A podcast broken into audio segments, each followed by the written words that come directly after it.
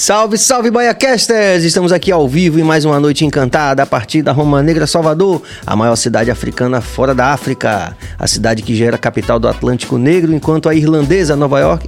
Nova York é a maior cidade irlandesa do mundo, tá ligado, né, Billy? Enquanto Nova York era apenas uma aldeia. É isso aí, nós estamos aqui mandando essa vibe positiva, começando essa semana de muita energia, muita paz, muita luz. É, sempre interessados na investigação da cultura e da arte do conhecimento que se faz a partir da Roma Negra Salvador, a nossa capital baiana. É isso aí. Se você apoia essa proposta, você já sabe, você pode se inscrever no canal, você pode ativar o sino, você pode comentar e pode dar like. Se você decidir fazer isso, não vai custar nada para você, mas vai fazer uma diferença muito grande para o nosso canal que tá aí e você vai valorizar também não só o BaiaCast, mas o corre de todos esses artistas do independente, né, do universo independente, vamos dizer assim, da cena independente é, todos esses professores, essas celebridades têm passado por aqui, porque essa rapaziada faz realmente esse lugar onde a gente vive um lugar muito melhor para a gente viver, com suas atuações tanto artísticas como suas investigações também intelectuais e por aí afora. É isso aí, rapaziada. Então, em nome de toda a nossa equipe, que é Walter São Cabeça na direção técnica, Jorge Billy na direção geral, a gente está aqui com dois convidados dessa cena da novíssima música que se faz aqui a partir da Roma Negra Salvador. Dois caras do independente aqui, do, do alternativo, né? Mas que já estão escrevendo seu, suas histórias aqui com muita competência. E hoje a gente vai saber um pouco mais, tanto das suas trajetórias pessoais, como dos seus corres também com a música que eles fazem. Então, estou aqui com os nossos VLzinho. E aí, Rasta? Salve, salve, Serginho. Salve todo o Baiacast aí. Gratidão total tá aqui hoje. Muito bom. Pode falar mais perto do microfone também, viu? Pronto. Pra você ficar. Som, aí. Galera, ouvir bem você. E aí, Rasta, estamos aqui com o nosso DK também. Salve, DK. E aí, salve Serginho, salve toda a família aí que tá presente. Tamo junto. Pô, começar agradecendo aí pela presença de vocês aí. A gente, vocês sabem que o BaiaCast está aqui fazendo né, um pouco dessa investigação, dessa nova cena de Salvador aí, tentando ouvir e conciliar todas essas tensões aí que estão é, eh, rolando na cidade, né? Tudo isso que está acontecendo ao mesmo tempo, nessa loucura que a gente está vivendo. Isso. Mas eu tenho certeza que, que a atuação artística de vocês motiva a gente também a continuar nesse corre, nessa, nesse Com corre certeza. da gente aqui. Faz parte, né? Vocês são, são pessoas que são caras que já têm também uma, uma, uma forte já é, um, um, corre forte na internet também. Eu particularmente Primeiro, antes de falar qualquer coisa aqui, eu queria agradecer a cada um de vocês. Eu amo vocês. Foram mais de 5 mil comentários. Eu contei de um a um. No mínimo, com o meu nome tinha duas mil comentários. Eu tô aqui por causa deles. Devo tudo na minha vida a eles. Amo vocês, muito obrigado a cada um de vocês, a vocês também que está dando a oportunidade para a gente estar tá podendo participar. Mas é isso que você falou, a gente tá, tá já há um, alguns anos, eu acho que eu há mais anos que ele, eu tô desde 2012 aí, então tipo, a gente já tem uma comunidade muito forte na internet. Pronto. Você é, também, né, Braça? Já é... recebeu até currículo e tudo? é, é, graças a Deus. Agradecer também, muito obrigado a geral aí, certo? Eu tava falando aí. Vocês são demais. Muito obrigado a todo mundo que comentou lá também. Foram mais de 5 mil comentários na publicação e Sim. muita gente comentando. Eu ficando. Todo, todo, todo mundo comentava assim, ó, gente de distante, amigo distante, amigo próximo. Ou então, amiga de minha mãe, amiga de minha mãe. Uma galera, muita gente, velho. Só pra gente estar tá, tá aqui hoje nessa vitrine que pro underground é muito importante, certo? Então, muito obrigado a geral aí que deu essa oportunidade pra gente, certo? E é isso, o corre é esse aqui, o corre é real e tamo junto. Vamos lá. Considerando que todo mundo que tá vendo a gente, algumas pessoas podem não conhecer toda a história de vocês ou não conhecer nada. Então vamos tentar sim, fazer sim. um breve relato dessa. É, DK já meio que começou falando de 2012 e tudo. Vamos tentar fazer um breve relato aí da atuação de vocês para chegar até esse momento aqui, esse momento que vocês estão vivendo na carreira de vocês. Vai começar? Eu primeiro? Pronto. É, eu comecei, como eu, como eu já disse, em 2012, mas eu não comecei já no hip hop, nem no rap, nem nada. Eu comecei tocando violão num grupo que, que tinha ali no teatro, Cine Teatro Solar Boa Vista, hum. ali em Brotas, o Cais Alternativo. Tocava violão lá. Aí eu comecei a tocando violão, depois que eu fui me especializando mais, fui pra guitarra. Aí comecei a participar de algumas bandas, tocando guitarra também. Eu toquei pagode, toquei reggae, toquei rock, fui do metal. E aí fui construindo até que chegou o momento que eu comecei a cantar. Aí eu já fui, passei por todos esses gêneros também, MPB, tive diversas bandas. E hoje eu tô aqui, não vou dizer que eu tô cantando um gênero só porque eu não faço isso. Eu sou livre na música, eu sou músico. Hum. Não gosto muito de manter rótulos, mas faz parte, né, da minha trajetória tudo isso que aconteceu para eu poder estar tá cantando do jeito que eu canto hoje.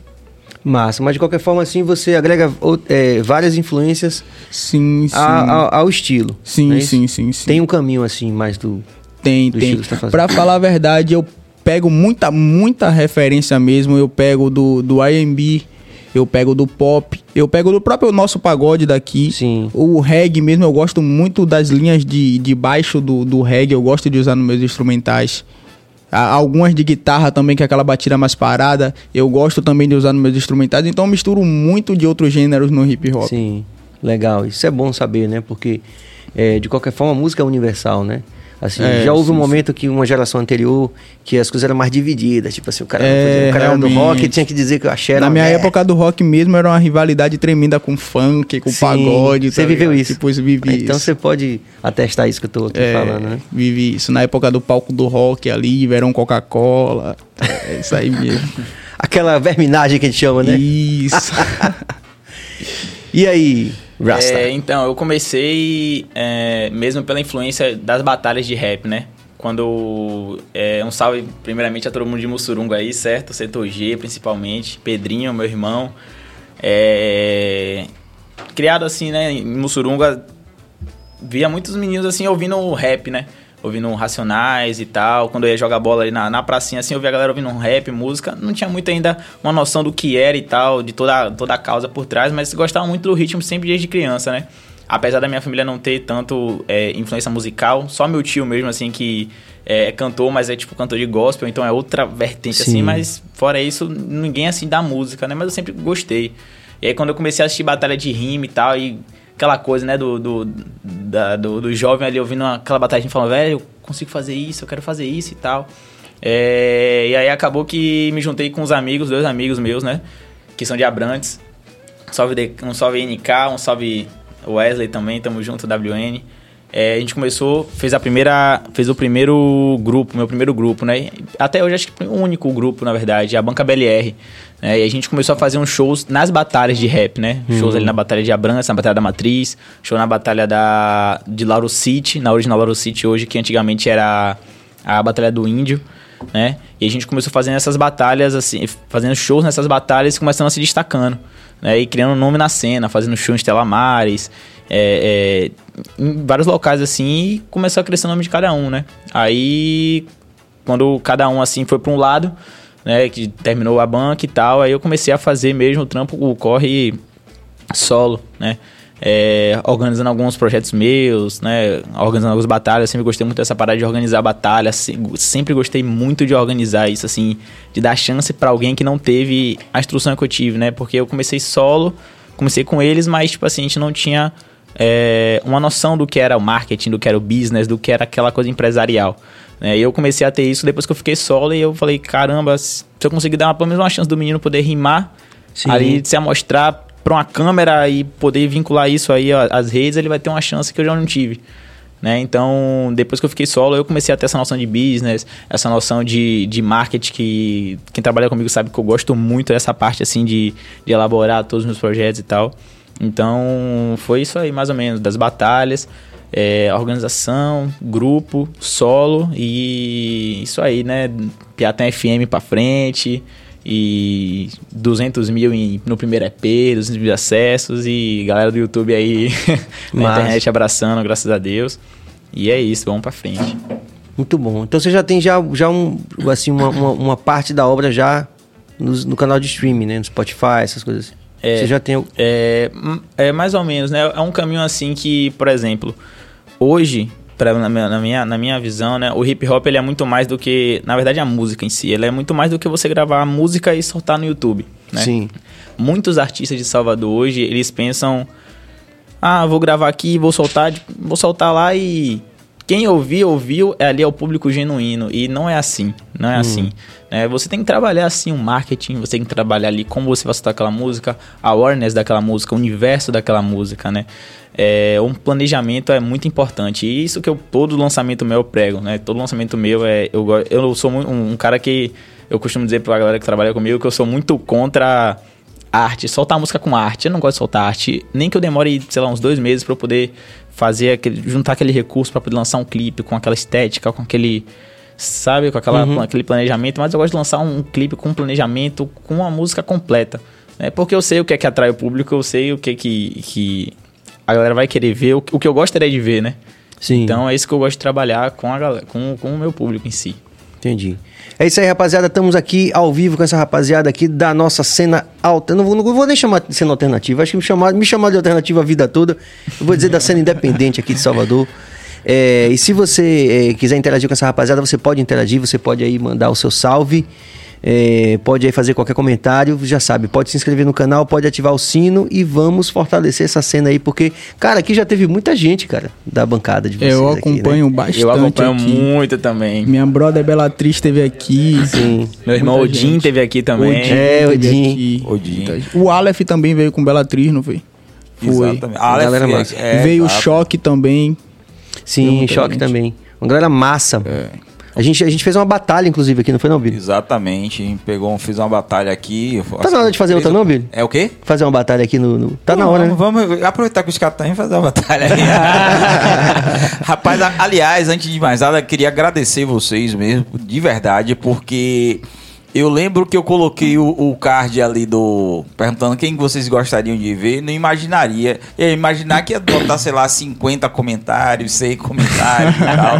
Deu 5 mil comentários, mais de 50 mil visualizações. Foi uma coisa assim. impressionante. E porque eu sempre digo, né? O BaiaCast vive, vive dentro de uma bolha. A gente não sabe sim, sim, se é legal estar tá aqui, se é a galera. Às vezes eu convido a galera, pô, será que esses caras vão vir mesmo tal, não sei o quê.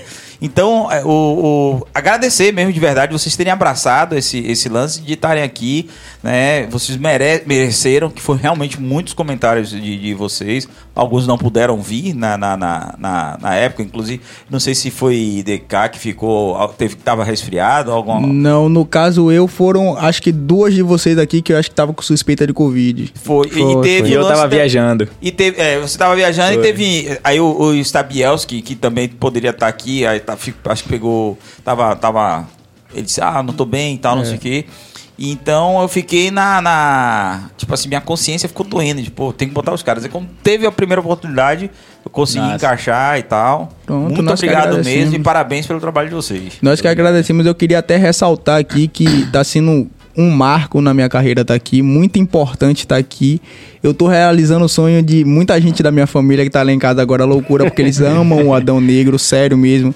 Minha mãe, quando soube que eu vim pra cá, ficou louca. Minha avó, minha falecida avó também gostava muito de vocês. Em 2007, quando vocês lançaram Pele Negra, eu ganhei o CD sem nem saber o que era e ficava ouvindo todo dia. Então, pra mim, um, um dos podcasts mais importantes da minha vida é esse aqui, porque eu tô realizando o sonho de muita gente da minha família. Muito obrigado pela oportunidade. Muito bom, mas é como eu falei, assim, vocês estão aqui porque vocês estão na, fazendo uma, uma, atuação, né? E aí eu, eu, lembro até que a gente estava comentando em off sobre isso, como é difícil, né? A gente, um artista que, que não é do mainstream, né? Você tem. O Brasil, historicamente, tem, assim, tem sempre um, um estilo musical que está dominando. Sim, sim. Então hoje a gente tem essa hegemonia do, do sertanejo e tal. E tem outros estilos que, não são tão fortes quanto o sertanejo, mas que de qualquer forma fazem parte do que a gente chama de mainstream. E aí tem o resto do mundo, né? Que isso é, é a gente é alternativo, né?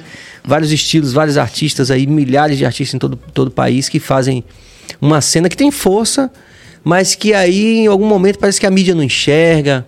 Na é. verdade, eles fingem que não enxerga a gente. Que não, enxerga, né? não, não tem enxerga. como não enxergar a gente. Não tem como, porque assim como aconteceu com vocês aqui, que o card pegaram o que 5 mil.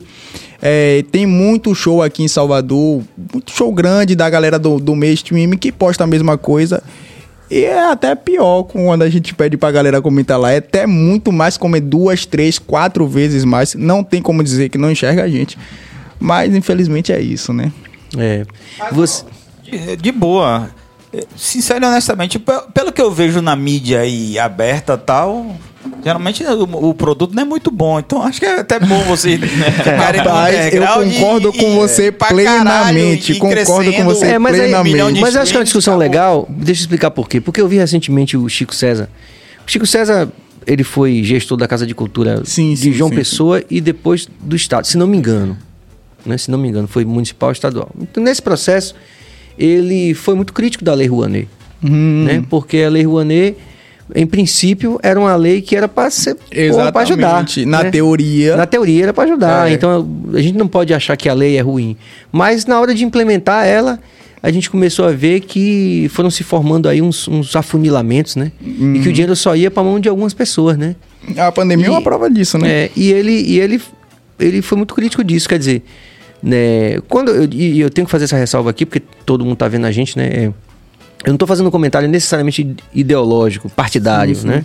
Mas eu acho que isso é importante porque é, agora mesmo a gente teve uma, uma, uma resolução de, de não continuidade, né? Da, da Audi Blanc.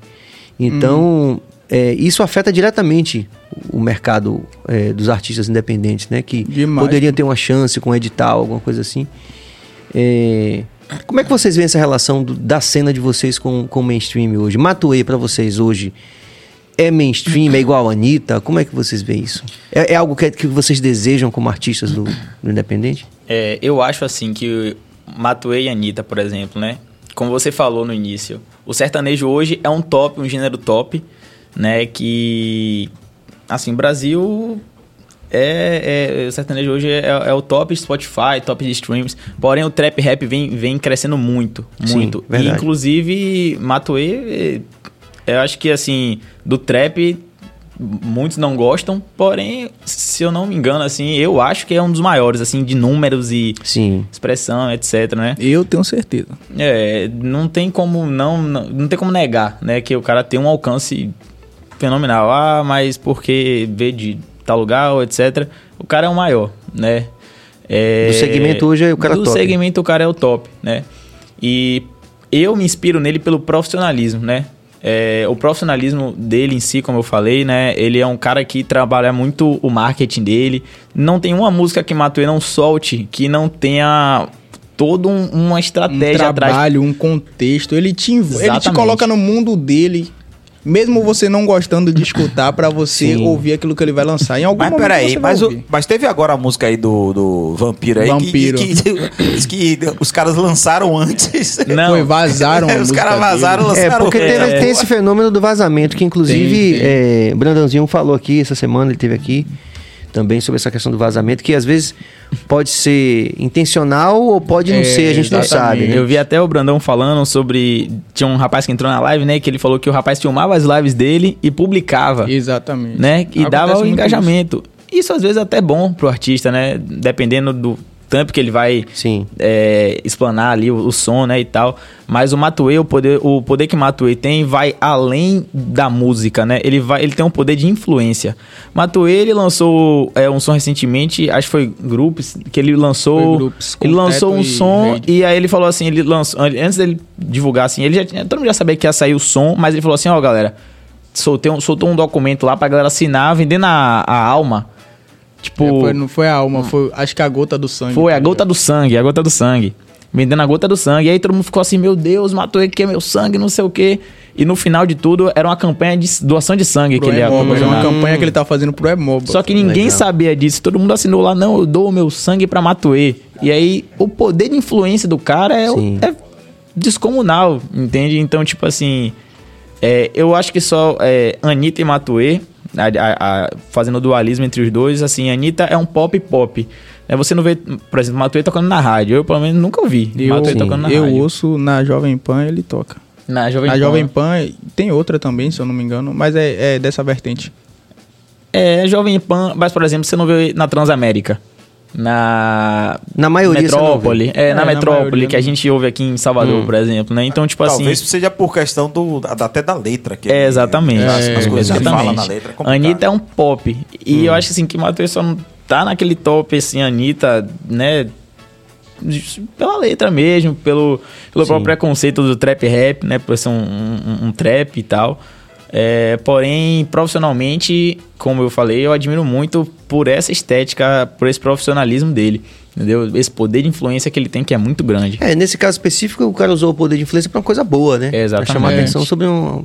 Quer dizer, lógico que aí não tem. Eu, particularmente, não olho só musicalmente, tipo assim, letra, eu olho todo o contexto. E, tipo, tudo isso que VL falou aqui, eu assino embaixo, ele não trabalha só, um exemplo, letra, gravou a música e lançou. Ele trabalha a música de uma forma que praticamente ninguém aqui trabalha. É o que resulta nos resultados que Sim, ele sim, consegue, tá sim, ligado? sim. Ele consegue envolver e realmente você no mundo dele, você escutando ele ou não, em algum momento você vai chegar até ele. Hum. É isso, então não tem como ele ser, não ser o maior hoje em dia. Quem disser que não é o maior tá fechando os Sim, olhos. tá Agora- ligado? Mas você. Desculpe, Billy, mi- minha ansiedade, viu? Desculpe. É, mas você falou uma coisa que eu queria perguntar indi- individualmente, assim. Você falou que tem gente que não gosta. É, muita gente. Mas vocês gosta individualmente. Muita Você gente. falou que você admira ele, então provavelmente eu acredito que você Aham. gosta do resultado do trabalho Sim, dele, sim, musical. sim. E você? Eu gosto, velho. Escuto muito em casa quando eu tô arrumando as coisas. É uma música pra cima, alegre. Não é uma música Sim. que você para pra pensar, pra refletir na vida, não. Hum. Não é. Não tô dizendo que a letra dele aqui é a magnífica. Não é. É, mas música é momento Exatamente. também, né? Você não vai ouvir Mas só. quando eu quero ficar feliz, quando eu quero ouvir uma coisa que não vai me deixar pra baixo nem pensativo, eu vou ouvir Matuê, mano. É, exatamente. E quando eu quero. é, eu quero me inspirar, quando eu quero, assim, realmente, pô, tô passando por um momento tal, aí eu ouço o Emicida, por exemplo, entende? É, são dois polos, né? Então tem muita gente aqui em Salvador, ou né, no Brasil inteiro, na verdade, que critica muito Matuê, etc. Vocês já assistiram Medida Provisória já? Eu já. filme? Não, mas quero muito assistir. É, o Eu já tá seu Jorge. assisto muito dez vezes. Com seu, com seu Jorge, né? É, e o Emicida tá lá também. né? E Exatamente. Emicida, é, exatamente. Eu vi só um, um- um- uma série com o seu Jorge um tempo atrás, se não me engano, era Igualdade, Liberdade, algo do Sim, gênero. aquela que rolou aí. É muito bom também, dentro do presídio. Sim. O seu Jorge é um monstro, velho. É. É, um monstro. Agora, eu, eu até gosto mais dele como ator do que como cantor. Billy? Não, é na pessoal. Dentro do, do, do que vocês estão vendo aí, você acha que a televisão faz falta ainda? Porque, tipo assim, você vê Baco, é, Matuê, uma galera. Jovem Dex. e tal, a Lei, a galera andando, chegando. Você acha. Pô, o Matuê comprou um carrinho agora popular, né? Uma Ferrari. Ele já você tinha comprado uma Porsche antes, mesmo? né? Você acha que ainda faz falta? Porque tipo, o que eu penso, assim, que os caras falavam, ah, não quero nem. Pra que eu pra televisão? Se eu for pra televisão. Mas pra vocês, você acha que falta, Ó, faz falta ainda? Eu, É particularmente, não faço muita questão. É, na minha visão, eu tenho que ir, eu vou. Porque nós temos que estar em todos os lugares, independente da situação. Eu vou. Eu tenho isso comigo, eu vou. Apesar de que eu já apareci algumas vezes, mas não foi da forma que, que eu queria aparecer. Mas eu vou até porque eu quero atingir outros públicos. O público que assiste televisão hoje em dia não é o nosso público. Exatamente. Entendeu? Tipo, se eu aparecer na televisão, um exemplo, numa matéria legal, toda a minha família vai me olhar com, com outros olhos, tá ligado? Por exemplo, vocês são Emicida- músicos, vocês são músicos, vocês sabem É, a é relação verdade. de família É. com a música, com o músico. sim. Então, tipo, aparecer na televisão pra mim vai muito nesse sentido. Mas não acho que eu dependa disso pra ter sucesso na minha carreira. Não, tô, não, não ligo muito pra televisão, não. Eu queria pegar um- uma palavra-chave que você falou aí, público. Eu vou Exatamente. dar um exemplo é, pessoal meu, né? Eu lancei um som recentemente, o penúltimo som que eu lancei, chamado Mentira da Pista, que foi um acústico. É, é, o último acústico que eu lancei foi quando eu tinha um grupo há, sei lá, dois anos atrás, né? Então nunca mais tinha ido pra essa vertente. Você tava mais é, partindo pro trap mesmo e pro rap ali, né? Pro rap de mensagem, ou então trap mesmo de, de festa, de show e tal. É, são sons que, por exemplo, minha mãe não ouve. Trap. Hum. Minha mãe não é público de trap, né? É, e o Mentira da Pista, que eu lancei com o Messias, né? Que é um parceiro meu lá da Itinga.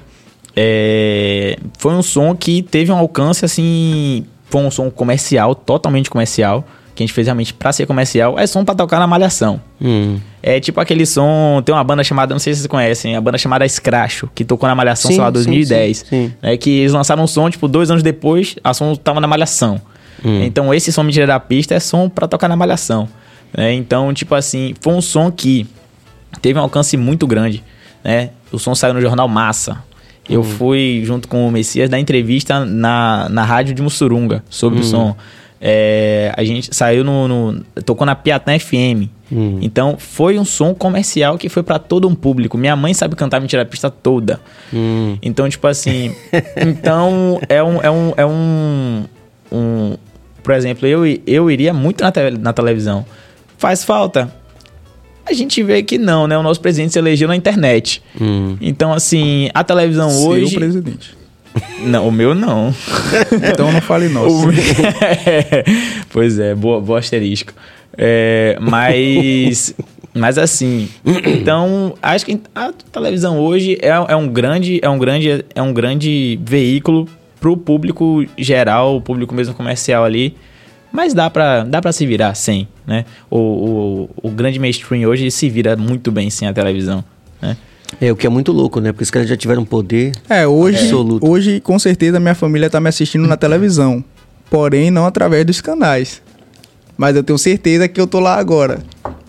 Sim. É. Tá eu, vi, eu vi um cara falando que achei perfeito isso. Ele disse, rapaz, se você tem, é, sei lá, um milhão de seguidores, dois, cem mil você só precisa de mil pessoas para sobreviver a sua vida toda. É, Porque esses mil te seguirem, se você falar assim, ó, oh, tô vendendo uma camisa a 20 reais, são Exatamente, 20 mil, são Tô vendendo um, um, par, se mil seguirem você, mil, se tiver mil fãs, né? Aqueles eu ali também cativos, tenho esse é. conceito. É... é por isso que eu não canso de falar todos os dias nos meus stories que eu amo meus fãs. Amo, independente de quanto seja. Eu amo todo mundo que gosta do meu trabalho.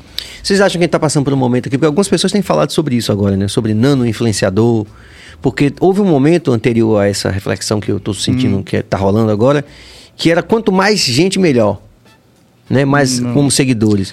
Mas, por não. exemplo, o Daniel Cage teve aqui, né? Sim, sim. E ele falou assim que quando ele quando rolou aquela polêmica com, com da, da, da, separação com o Ivete, ele explicou tudo aqui. Mas no momento que rolou a polêmica, ele disse, ele falou, ele fez um vídeo que ele falou assim. Eu, em um dia eu ganhei 100 mil seguidores. Depois ele corrigiu, ele falou assim: não, não são seguidores, 100 mil curiosos. Exatamente. Né? E aí eu tô vendo, tô vendo muita gente falando sobre essa coisa do nano influenciador. Quer dizer, já é um pouco dessa consciência de que o número já passa a não ser um valor absoluto, mas um valor relativo? Será que, será que a galera está começando realmente a valorizar esses 2 mil fãs ao invés dos 2 milhões curiosos? Para mim, o número, assim, o número serve muito como uma vitrine, né? Mas, por exemplo, número você soltar um som no YouTube, você pode comprar visualização. Exatamente. E você roubou ali, ninguém vai estar tá ouvindo o seu som. roubou, né? É, se você jogando, tivesse jogando baralho, roubou. Você vai tirar print ali, vai postar, vai, vai dizer que bateu, mas é mentira. Aí vai ter, tipo, 50, 100 mil visualizações e 100 likes, né? Dois comentários. Então, tipo, número é muito relativo. Né? Eu acho que, assim, é, número é uma vitrine.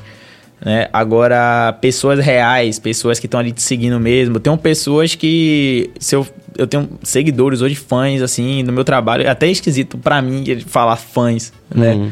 É, mas eu realmente tenho fãs hoje que se eu falar assim, velho, chega lá no BaiaCast e comenta lá 100 vezes pra gente poder estar tá lá. O pessoal vai lá e comenta 200 vezes. Uhum. Então, pra mim, se eu tiver 10 desse comigo, 10 desse tipo aí, a gente vai longe. Eu tenho um, uma, uma frase que eu levo muito pra mim. Eu uso ela pra minha vida que, tipo assim, eu vou dar um exemplo, continuando isso que ele falou, de em questão de números, seguidores e tal. É, eu conheço algumas pessoas aqui que tem, vamos se dizer assim, por exemplo, 50 mil seguidores. E aí você vai no show desse cara. Não tem 10 pessoas. Do louco nisso. É não, pra mim, é, não, faz, não faz sentido, né? É, Se ele tem é 50 mil louco. seguidores, por que, que no show dele só tem 10 pagantes? Não faz sentido, né? É, eu prefiro muito mais ter, digamos assim, 30 seguidores e que eu tenha 20 deles no meu show. E para mim faz mais sentido. Uhum. Pois é, espero que as pessoas cada vez mais pensem assim, né? Porque eu acho realmente estranho a pessoa dizer que tem um milhão e meio de seguidores no é, Instagram. Exatamente. E, tipo, Acontece muito isso no, no meio que a gente da cena daqui e tal, é que é em relação a, eu priorizo muito show. Shows é minha vida. Eu amo uhum. fazer show, sem show não sou nada. E eu vejo muito isso, o cara na internet dizendo que tem não sei quantos seguidores, que bateu não sei quanto de visualização pra ir que não sei o quê. E quando chega no show do cara, tá entendendo? Ninguém nem reconhece. Quando ele passa, ninguém nem. Só pra você ter noção. Então, tipo, não é real esses números aí que todo mundo acha que realmente é. Vamos parar com isso, velho.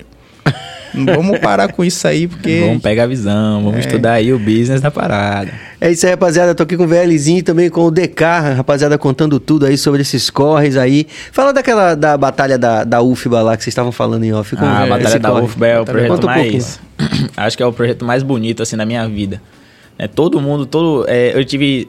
Há uns dois meses atrás, eu tive no podcast do GG. Hum. Eles estiveram aqui também, né? E a gente falou é, sobre a Batalha da UFPA também, e eu falei a mesma frase para ele. Acho que a Batalha da UFPA é o projeto mais bonito da minha vida, pessoal, assim. É, quando, assim que eu entrei na faculdade pública, né? É, falei assim, não... É, eu queria um pouco da, deixar o meu legado um pouco na faculdade, certo? Na faculdade pública ali, que é um que é o meu onde você vê várias pessoas de vários lugares, de várias cidades, vários estados, né, de vários cursos, com várias visões. E aí, um amigo meu chegou para mim, né, Ogum, salve Ogum também, é o Elber, e falou assim: velho, eu vi que você faz música e tal, ainda tava com, com a banda, etc. Tava um pouco parado de lançar música. Falou, velho, eu, pô, eu sou lá da, de Valença, se eu não me engano, é Valência, hum. no interior dele. Vim pra cá e tal, fazendo história. Vamos, vamos, vamos fazer uma batalha aqui na, na UFBA mesmo e tal, montar. Eu falei, batalha na, U, na faculdade? Você tá doido, é? Fazer uma batalha na faculdade, cara. Ele, não, é, velho. Pô, aqui a gente faz na, no, no campus Ondina aqui. Um campus Ondina, não sei se vocês já foram lá, lá na, na UFBA, é um campo muito é, largo. Sou de lá também, é, sou das áreas, sou das áreas. Rapaz, lá é, muito, lá é grandão assim. Vamos fazer, pô. Aqui passa a galera de arte toda hora aí querendo. Só, os, só os loucos. Ah, ali é, é muito bom. Só os é, loucos é, sabem. É uma né? sinergia, uma energia aquele lugar. Vamos, vamos, vamos, vamos, velho. Vamos fazer, né? Tava com a JBLzinha preta. É, primeira, primeira edição da Batalha da UFA, eu falei, velho, não vai chegar ninguém nisso aqui, a gente vai passar vergonha, meu irmão. Um monte de maluco gritando, apontando ele na cara do outro aqui, rimando. Falei, não, vamos fazer, vamos fazer.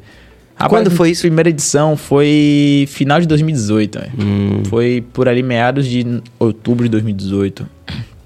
Rapaz, primeira edição da Batalha da UFBA, velho. Brincando, brincando, tinha umas 100, 100 pessoas ali, ao redor, assim.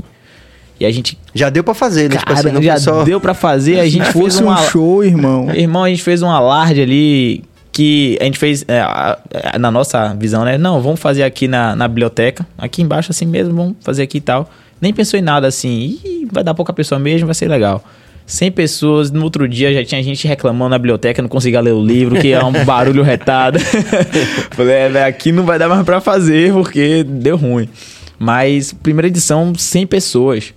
E nisso aí foi continuando e Batalha da UFBA, Batalha da UFBA, e aí começou a galera vir falar com a gente. É, é, os veículos da UFBA vieram entrar em contato comigo, né? Falar, velho, é, é, qual a importância e tal da, dessa batalha para você? Muita gente vai falar comigo assim, muito importante a batalha da UFBA, muito importante. É, a batalha da UFBA, ela é um, um, um movimento que ela traz as pessoas que que não, não tem que. Pô, você pega um cara, um jovem da periferia, ele não, não pensa que ele vai ter acesso a entrar, nem entrar. Naquela, naquele lugar ali, né? Passar da portaria é. de uma faculdade federal. Isso é muito louco, é. É muito louco. Então Realmente. o cara, ele pensa assim, eu não vou conseguir passar na portaria de uma faculdade federal nunca na minha vida. Né? Então quando eu montei a bateria da UFA com algum, a gente falou assim, velho, eu tenho um, um vizinho que ele sequer pensou em nunca entrar aqui na, na falou assim, uff, Faculdade? Você tá doido? Eu vou sair 6 horas da manhã pra trabalhar, amigo. Vou pra faculdade? Tem... Mas você rima? Rimo. Então vem cá que tem um espaço para você aqui. Então, a gente, a, gente, a gente buscou fazer na Batalha da UFBA, primeiro o, pensando no movimento hip hop. Eu não tô nem aí, eu não vou no, no, no início assim, a gente não cobrou inscrição, nem nada do tipo, porque a gente queria mesmo trazer Sim. a galera, trazer a galera de fora da periferia, mostrar que você tem espaço na, na dentro da faculdade Pode federal. andar ali que ninguém vai lhe prender, né? Ninguém é, vai lhe prender, ninguém é. vai, vai lhe dar um baculejo ali no meio. Sim. Então você tem espaço ali. É nosso, tipo assim. É Qualquer nosso, um pode é nosso, ir. é público, amigo. Então, quando a gente montou a Batalha da UFBA, já tive vários relatos, vários relatos. E da galera chegar pra mim e falar assim, pô, velho, você me salvou da depressão. Eu até me arrepio falando isso, porque, tipo assim, é algo que eu nunca, nunca pensei em falar, em, em, em ouvir de um, uma outra pessoa, outro ser humano falar assim, pô, velho, você me salvou da depressão. Eu falei, sério, cara, por quê e tal? Ele, não, pô, porque, sei lá, em casa, é, em casa, meu pai é alcoólatra e, pô, minha mãe é sempre ausente e tal, e aqui eu libero, libero todo o meu estresse aqui e eu preciso de outra pessoa. Então, sei lá, a gente começava a batalha da UFBA às 5 e terminava às 7. Porque a galera tinha que voltar para casa, e toque de recolher, em Sim. alguns municípios e tal. Então, são duas horas ali, velho, que eu me sinto em, em outro planeta. Então, é isso que a Batalha da UFBA me proporcionou de sentimento de gratidão e pra eu fazer algo pelo hip hop, como meu, meu produtor Carmo, ele, ele, ele fala, né? O que é que você espera que o hip hop ele traga para você se você não faz nada pelo hip hop? Então, assim, beleza, dinheiro, luxúria, é muito bom, mas você tem que ter aquela, aquela, aquele, aquela noção de que você tem que fazer algo pelo hip hop para ele te proporcionar algo. Entende? Sim, isso é legal. Então a Batalha da UFBA tem esse, esse sentimento aí, entende? De você trazer realmente a galera para dentro ali, você dar aquele espaço pra galera e mostrar que mesmo o movimento é pelo movimento. Isso é muito importante. Daruane Ferreira fala, inclusive, sobre o tema A Batalha da Barril. A Batalha da Fera Barril, salve Daru, tamo junto aí, todo auspício aí. Só para só um adendo aqui, lá na, na UFBA, a gente tem um grupo lá. Manda aí, manda aí. Chamado Hospício. Chamado Hospício. Lá falando lá, o Vênus. Vênus lá, ó. Poison Vênus, procurar voltar com a batalha, viu? Vamos voltar a batalha da UFBA aí, certo? Ainda com patrocínio, graças a Deus aí, que já tem gente querendo patrocinar a batalha de novo. Importante isso. Isso é muito importante. Vamos voltar grande. E o DK também participou? Não, da batalha da UFBA não. Na verdade, eu participei de outras batalhas não, a da, a da UFBA eu já cheguei para me apresentar, fazer um, um eu não sabia. showzinho. Sim, sim. Eu não 2019. sabia que ele ia tocar. A gente, ele tocou lá na Batalha da UFBA, ele, depois de um tempo a gente se, se foi, conheceu. Foi. Ele falou, velho, eu já toquei na Batalha da UFBA. É. Caramba. Mas eu participei ali muito do início, que são meus amigos e tal, até hoje, da Batalha do Dick. Acontece até hoje a Batalha hum. do Dick a batalha do viaduto, que acontecia ali no viaduto do, do, do Bonocô também. Porém, eu não fui tão influente assim como ele, de organizar e tal. Minha, minha, minha coisa mesmo, desde o início, era mais fazer show, Hum. Mais ensaiar com banda, mais essas coisas. Eu não, não ia muito pra Eu ia, mas não com tanta frequência. Então não tive tanta influência como ele sim, na batalha. Sim. Embora eu conheça a cena praticamente toda de batalha aí, porque é o mesmo mundo. Você rodou, né? É, rodei muito ali. muito, muito, muito. Tem, tem quantas batalhas hoje? Dá pra ter uma ideia de quantas batalhas estão rolando na Nossa, cidade hoje? muita batalha. Muita eu era... batalha. Eu... Tem algum lugar onde tem esse tipo de informação catalogada? Um, um site, alguma coisa assim? Cara... Tinha um tempo Uma atrás no Instagram que ela Boa postava. Pergunta, tinha um Instagram velho. um tempo Se atrás. tiver, eu quero saber também, porque eu... Se eu não me engano, tinha um não, tempo atrás no Instagram que ele postava assim o horário das batalhas. Tipo, ó, oh, vai ter batalha em tal lugar. Sim. Ou então, acho que era no grupo de WhatsApp. Que Ultimamente eu tô, fre tô frequentando muito, porque eu moro lá na região. É, todo domingo a Batalha do G aí, salve pra galera de Mussurum. Salve a Batalha do G aí. A Batalha ó. voltou há pouco tempo Graças também, tá pegando Deus. fogo. Porque tem esse, esse, esse corre de Fabi Almeida, né? Que ela faz a agenda, agenda alternativa já há muitos anos, sim, né? sim. se tornou referência na cidade, né? É, realmente. Então, de repente, assim, de, tivesse algum trabalho nesse sentido aí, ia ser muito legal, né? Porque a rapaziada deve ficar sabendo do circuito todo, pelo menos da maioria das coisas que acontecem. Faz o corte disso aí, que eu achei isso é. aqui muito interessante. Vamos fazer aqui um, um, corre do anunciante também, o nosso Sampaio Sabores aqui, sempre fortalecendo com a gente o melhor hambúrguer gourmet da Bahia. Bruno Joias também brilhando com você. Se você está vendo aí, se está curtindo esse corre do BahiaCast, você sabe que sua marca também pode figurar aqui, pode fortalecer com a gente. É, Velizinho falou agora dos, dos, patrocinadores que já querem participar da batalha da UFBA. Isso é muito importante para a gente legitimar o nosso processo e ampliar essa base de discussão de coisas positivas. Então sua marca pode estar aqui também junto com a Bruno Joias, com o nosso Sampaio Sabores e diversos parceiros que já passaram por aqui também e que estão chegando também no BahiaCast. É isso aí, Cabas? É isso aí. Beleza. É, pô, já tive vários, vários caras aqui também que fazem várias batalhas em vários pontos da cidade também, né? É, em, em Billy. Cepete, porra, galera massa, assim. Mas vocês se conheceram como? Foi? Não falaram ainda disso.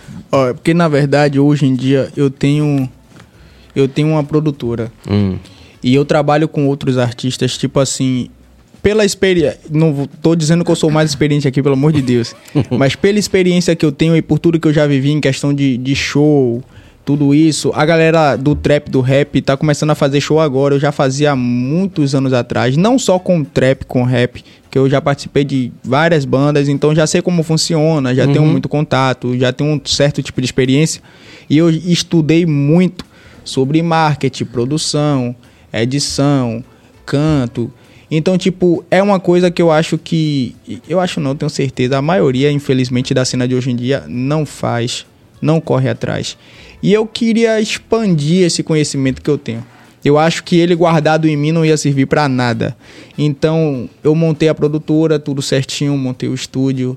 É, cheguei com algumas pessoas experientes que não eram da área, mas poderia agregar. Outras eu passei um pouco do que eu tinha, montei uma equipe e comecei a trabalhar com outros artistas. Eu faço isso desde ah, o início tá. de 2019 e a gente já lançou mais de 25 artistas. Caramba. É. Quem foi que já passou por lá? Diga aí. Já passou Artives, já passou Malia, já chegou a, hum. a, a participar com a gente também. Já teve é, Shake, Teve, hum. teve muitos artistas que passaram com a gente. É, então, tipo, a gente chegou a fazer isso. E começou a trabalhar realmente os artistas. Eu ter ensaio, estudar canto, Sim, estudar o marketing. É, é, praticamente uma escola. Eu acho hum. que é o beabá ali. Eu acho que você conseguia lá. E, tipo, agora a gente cresceu, pós-pandemia, a gente cresceu muito, porque a gente conseguiu fazer muito show grande, a gente tem muito contato no, nos shows grandes e tal, que a casa de show da, da Zurique, a Hype, sim, sim. a gente tem algumas parcerias e é uma porta de entrada para os artistas que não têm essa oportunidade para poder estar tá lá. Então, a gente se conheceu assim, ele viu esse, esse nosso, nosso corre, nosso trabalho, ele chamou a atenção dele e ele chegou até a gente para a gente poder conversar, pai, começar a trabalhar. Hoje em dia eu trabalho com ele, trabalho com a Proflex Mob, trabalho com a Dreams Company, Hum. Trabalho com mais uns oito artistas aí. Vou citar aqui. Mó corre, hein? É muito corre, mano. Quase que não dá pra eu viver minha própria vida. é, vamos fazer um sindicato então. Mas você fez o que na UFBA? É, Ou tá faço, tá fazendo ainda? Eu tô fazendo ainda, eu faço fisioterapia na UFBA. Você é fisioterapeuta? Estudante de fisioterapia sim, ainda. Sim, sim. Ainda. Mas é, essa coisa que você tem do marketing, que eu vejo também, que é super sim, desenvolvido sim, em você também, que você fala da empresa e tal. Demais. É, foi intuitivo de, de, vocês ou vocês fizeram algum curso, alguma coisa? Ou, ou Ó, eu sempre achar? fui marqueteiro, sempre gostei muito do visual, eu sou muito vaidoso. Então eu me importo muito no que as pessoas vão ver. Porque antes dela ouvir, primeiro ela vê, né? Então me preocupava muito com isso. Então, tipo, eu sempre fui assim desde novo. E aí eu, eu tenho uma mania que, tipo, se eu gostar de alguma, eu gostei dessa xícara aqui, eu vou estudar até eu não aguentar mais sobre essa xícara aqui. Então, tipo, eu fui assim no marketing. Hum. Eu gostei, entendi o marketing, vi como funcionava e eu fui estudar a fundo e tomei quatro cursos diferentes de marketing para poder entender realmente e poder praticar ali, não só na minha arte, como na, Sim, na dos outros nesse artistas. Corre do... Isso. Hum. Eu fui mais ou menos assim. No meu caso, foi uma necessidade mesmo de expandir meu público. Né? Foi a necessidade de me diferenciar de outros artistas de Salvador. Né? Meu pai sempre costuma falar muito. Um salve para você, Leonardo. meu pai. Meu pai e minha mãe, na verdade, né? Dois, dois, duas pessoas muito sábias, né? É, meu pai sempre falou muito, velho, se diferencia em tudo que você for fazer. Né? Então, seja em qualquer âmbito. E na arte não é diferente. Né? Então, a necessidade de você trabalhar o marketing, como ele falou, muitos artistas de Salvador não fazem isso não, e eu fico com vai tipo no orgânico, pena, né? Tipo assim, é. que tem um trabalho musical bom. É mas... outra é outra palavra também. Hum. Muito que eu que eu ouço muito isso, orgânico. O que é orgânico? Vamos lá. O que é orgânico? Essa palavra aí, irmão. Você trabalhar o seu marketing, por exemplo, Hoje a gente, a gente vê Matue, por exemplo. Vamos falar uhum. de Matue que a gente já falou boa, dele. De boa. É o rei do marketing. O Matue, você tá lá passando seu Instagram, no seu story. Ah, o Bira, ele segue tal pessoa, tá passando story. Tá passando story, story, story. Você vai ver o Matuê assim, patrocínio, Matuê, vampiro. Arraste pra cima pra você ver o som de Matuê. Hum. Ali, Matuê, ele impulsionou o som dele. Certo? Ele impulsionou, ele botou dinheiro ali. Né? A diferença de Matuê pra VLzinho, artista underground, são milhões ou bilhares de dólares e de muitos e reais. Muitos, muitos milhares, certo? É bom dizer isso. A diferença é essa aí, amigo. O som de Matuê é orgânico. Se ele não está comprando visualização, é orgânico. Ele está impulsionando porque ele é inteligente, ele quer que cheguem mais pessoas. O que é você impulsionar um som? É você investir uma grana no som, uma grana que você já reservou, certo? Para você investir no seu som, ter mais pessoas ouvindo ele, para que eles fiquem pro próximo som. Muitas não vão ficar, mas se gostarem, vão ficar pro próximo som, uhum. certo? Eu lancei um, um trampo há um tempo atrás chamado Tons de Vibe, certo? Esse foi o primeiro trampo meu que alcançou 100 mil visualizações. Hum. É, eu acho que foi a primeira vez que eu me senti famoso. Sim. Porque o meu Instagram ele não parava de gente marcando, gente do Rio Grande do Sul e gente, meu Deus, não te conhecia, tô te conhecendo agora. Meu Instagram deu um pulo, certo? E eu injetei pouco até. O som realmente é muito bom. Né? Eu falei assim, não, velho, um, um, um amigo meu é, conversa assim, né? Estudando também muito. É, falei, velho, vou, vou, vou, vamos tentar fazer um, isso aqui pra ver o que é que faz. Na banca eu nunca tive esse pensamento, nunca pensei no business da parada. Sim. Sempre, vamos gravar um clipe aqui, a galera, pá, tum, soltou. Divulgo, divulgo o teaser umas três vezes no Instagram e já foi. e aí eu falei, não, vamos injetar aqui, meu primeiro som do EP, Sim. EP. Vamos soltar. Soltei. Aí o som foi crescendo, foi crescendo, foi crescendo. Aí foi gente postando dança, a gente foi gente postando story, menina postando story. E aí, tinha algumas amigas blogueiras minhas que eu conhecia e começou a postar story também e tal. O som foi crescendo, eu falei, velho, vou injetar aqui pra dar aquela última carteira final. Hum. Pum. 50, 60, 70, 100 mil. Falei, velho, cheguei no, no, que eu queria chegar para um primeiro som. Então, muita gente que ouviu Gold, que viu Tons de Vibe, ficou pro segundo som, que era Bonnie. A galera de Bonnie já ficou pro terceiro som, que era Gold. Hum. E depois ficou pro quarto som, que foi a matada final, que foi o Fit Internacional. Então, tipo, o que é o orgânico? O orgânico para mim, irmão, é você. São pessoas reais. O orgânico para mim são pessoas reais. Então, se você investe ali, a gente de Salvador, invista no seu trabalho. Porque, irmão, ninguém tem tempo para ficar perdendo, gastando 300 conto num clipe e ter 200 visualizações. Sim. Entende? 200 pessoas ouvindo, beleza. Quando me refiro a orgânico, é geralmente isso daí. A pessoa é, solta e acha que o é, sucesso vai aparecer naturalmente. Não Ele vai, vai não sozinho, vai Você vai andar sozinho. Eu tô tá falando que não vai aparecer, porque não vai. Arte de Salvador, não vai. Porque eu já briguei com muita gente por causa disso aí, irmão. Porque muita gente anda assim, ó. Mas veja só, só para deixar claro aqui, existe uma, possi uma possibilidade matemática de acontecer um orgânico, embora seja muito remota. Sim, sim. Existe, né? Sim. Um fenômeno. Sempre existe, tudo é Sempre possível. existe, tudo é possível. Matematicamente é possível, mas é, é, tipo ganhar na loto. É exatamente. É muito difícil. Por exemplo, é. eu digo que marketing é, são dois, dois fatores. Um é a, a divulgação e o outro é a qualidade. Hum. Você pode ter muita qualidade, se não tiver divulgação, não você vai. não aparece. Não, vai. vai. Ou então você pode ter muita divulgação se você não tiver qualidade. Perfeito. Você, a, a, que também rola, também rola. A galera que tá com a ponta gorda aí é, aparece com os produtos meio assim, é, enviesado. É, muita gente aí com muito dinheiro no bolso, eu, eu costumo talento. dizer que não adianta, né? Eu costumo dizer que não adianta porque eu conheço, eu conheço muita gente que injeta muito dinheiro numa coisa que não tem qualidade e não vai. Você tem a visibilidade, mas não vai. E principalmente tem, em termos de arte, né? É, assim, porque a gente tem vários exemplos tem assim. Tem uns amigos aqui mesmo de Salvador que tá comprando o lugar que a gente merece na grade dos shows, tá ligado? E tipo, parem de fazer isso que vocês estão tomando no lugar de quem merece. Aí eles estão comprando, eles estão realmente pagando pelo lugar deles na grade hum. e o show deles não é legal porque não tem qualidade. Parem de pular degraus. Me parem perdoe. de pular degraus. É tipo assim, ele poderia pegar esse dinheiro, o que é investir no seu, no, na sua carreira e poder estudar o que ele tá fazendo, tá ligado? E poder trazer qualidade. O show dele seria legal.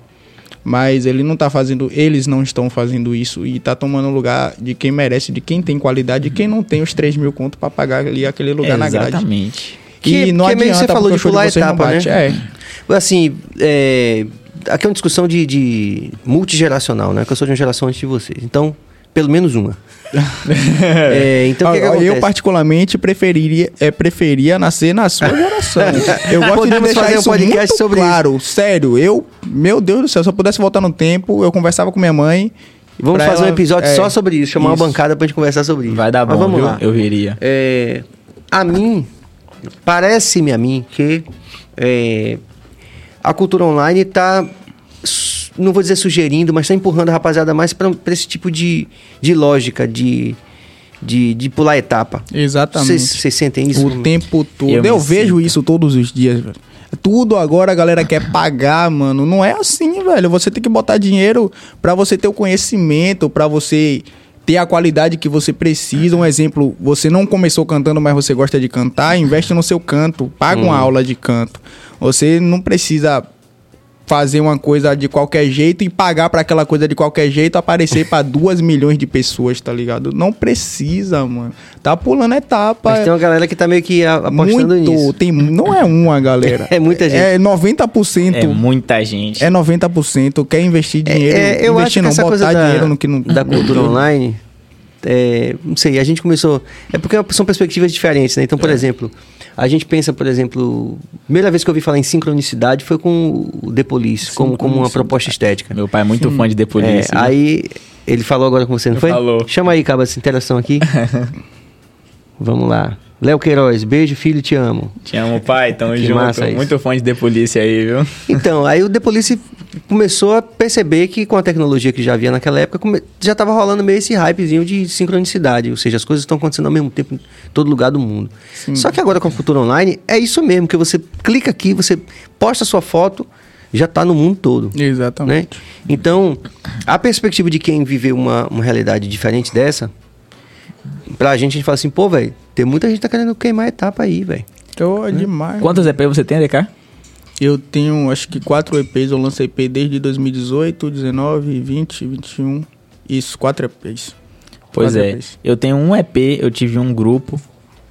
São aproximadamente 300 mil acessos, é, contabilizando YouTube, Sim. Spotify, etc. E tem gente que tem uma música e tá pagando contratante pra estar tá em show pra estar tá na line sim, do show. Sim. Beleza. Seu pai é. paga, tá beleza. Então, tá Pô, beleza, pô, mas vai, a gente meio que. Você tá, tá beleza, porque a vida real não é essa, né, velho? Exatamente. Real, é não adianta isso, você tentar botar o chevette velho pra andar dessa forma, irmão. É. Você tem que ter as etapas, entendeu? Tem que ter as etapas, certo? DK é do corre igual a mim, foi por isso que eu cheguei na pessoa certa. Acho que assim, Deus bota as pessoas no momento certo, entendeu? É, como eu falei, eu fui, eu fui criado numa família que sempre incentivou a gente a trampar, né? De diversas formas, já trampei já de diversas formas e tal.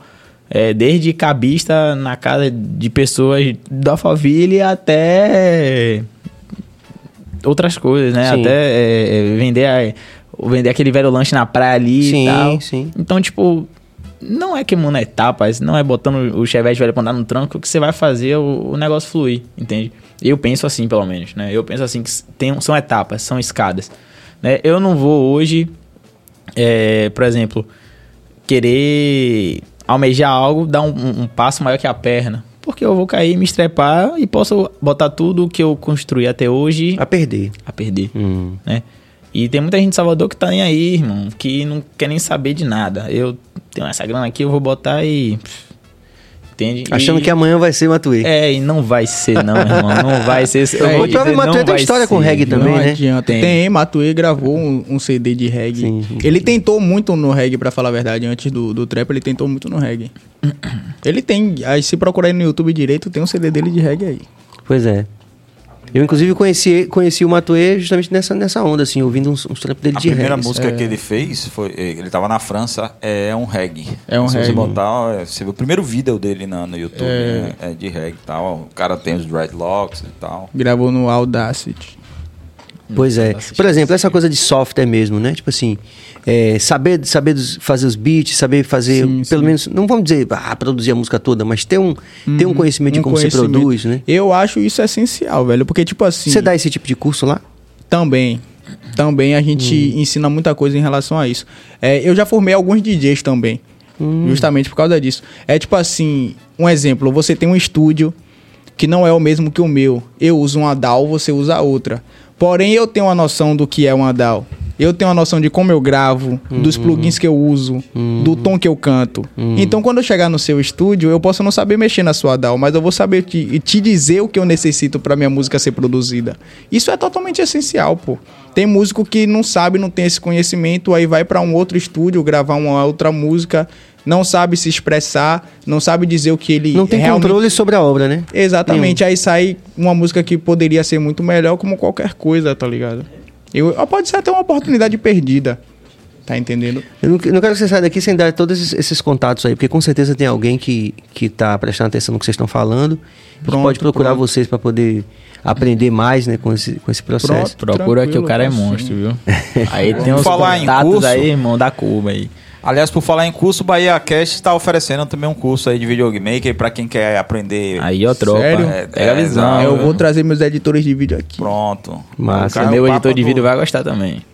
Com certeza. Porque tem muito podcast acontecendo na cidade, dá uma demanda Exatamente. muito, muito grande. Muito grande. Muito de, grande. de profissionais que, que, que, estejam aí, ó, atrás da câmera aí, como tá aí o Volta, Volta é. Cabeça o próprio Billy aí também. É, que a demanda é muito grande, cara. Muito grande, é, como é uma tendência essa coisa do podcast. Aproveitar o gancho aqui para anunciar também que agora eu sou apresentador. barra apresentador. Um conta aí, conta aí. É, eu tô participando de um programa do Baruan Studio. É um estúdio que tem ali em Corne de Farias. É o meu produtor desde 2018. Ele tá trazendo um formato agora pro YouTube dele, novo, que você tem uma entrevista, uma interação com o um artista, ele fala um pouco sobre a vida dele. Necessitamos muito disso, né? É, é, muito pouco disso aqui. E depois ele apresenta algumas músicas dele ao vivo. Ah, legal. Isso. Ao vivo. Tá entendendo? É, é um projeto muito bom e eu tô apresentando agora a segunda temporada. Pô, então você vai, você vai convidar disso. toda a categoria, todos os artistas que não, uma galera. Eu vou chamar a galera que realmente merece. Não, é assim, nesse sentido, quis dizer sim, isso. Sim, sim, sim, né? sim. Eu, digo vou porque, chamar. Eu digo assim, porque além de ser artista criador. É porque tipo, também tem tá... muito artista que precisa ser visto e não tem como sim, ser visto. Sim. Tem muito artista bom que não tem a visibilidade que merece. Hoje eu vou dar até um exemplo disso aqui daqui a pouco. Mas, tipo, esse programa do Baruan Studio, a ideia dele não é minha, só tô apresentando. Uhum. É muito bom, porque você tem um local, você senta comigo, você conversa, você fala sobre a sua arte, sobre a sua vida, sobre o seu trabalho, depois você apresenta ali ao vivo logo depois, velho. É muito, muito, li muito lindo, muito lindo. Muito bom. Que venham mais, né? Sim, sim. Que possa realmente usar essa ferramenta da internet aí para a gente ampliar esse conhecimento, com certeza. Eu queria fazer um pedido aqui ao vivo, não sei que você pode, mas eu tenho essa mania. Mas pode. É tipo assim, eu conheço muito artista bom que não tem a visibilidade que eu tenho. Não estou dizendo que eu sou o mais visível do mundo, mas eu apareço muito, eu apareço bastante. Não é o primeiro podcast que eu venho e tal.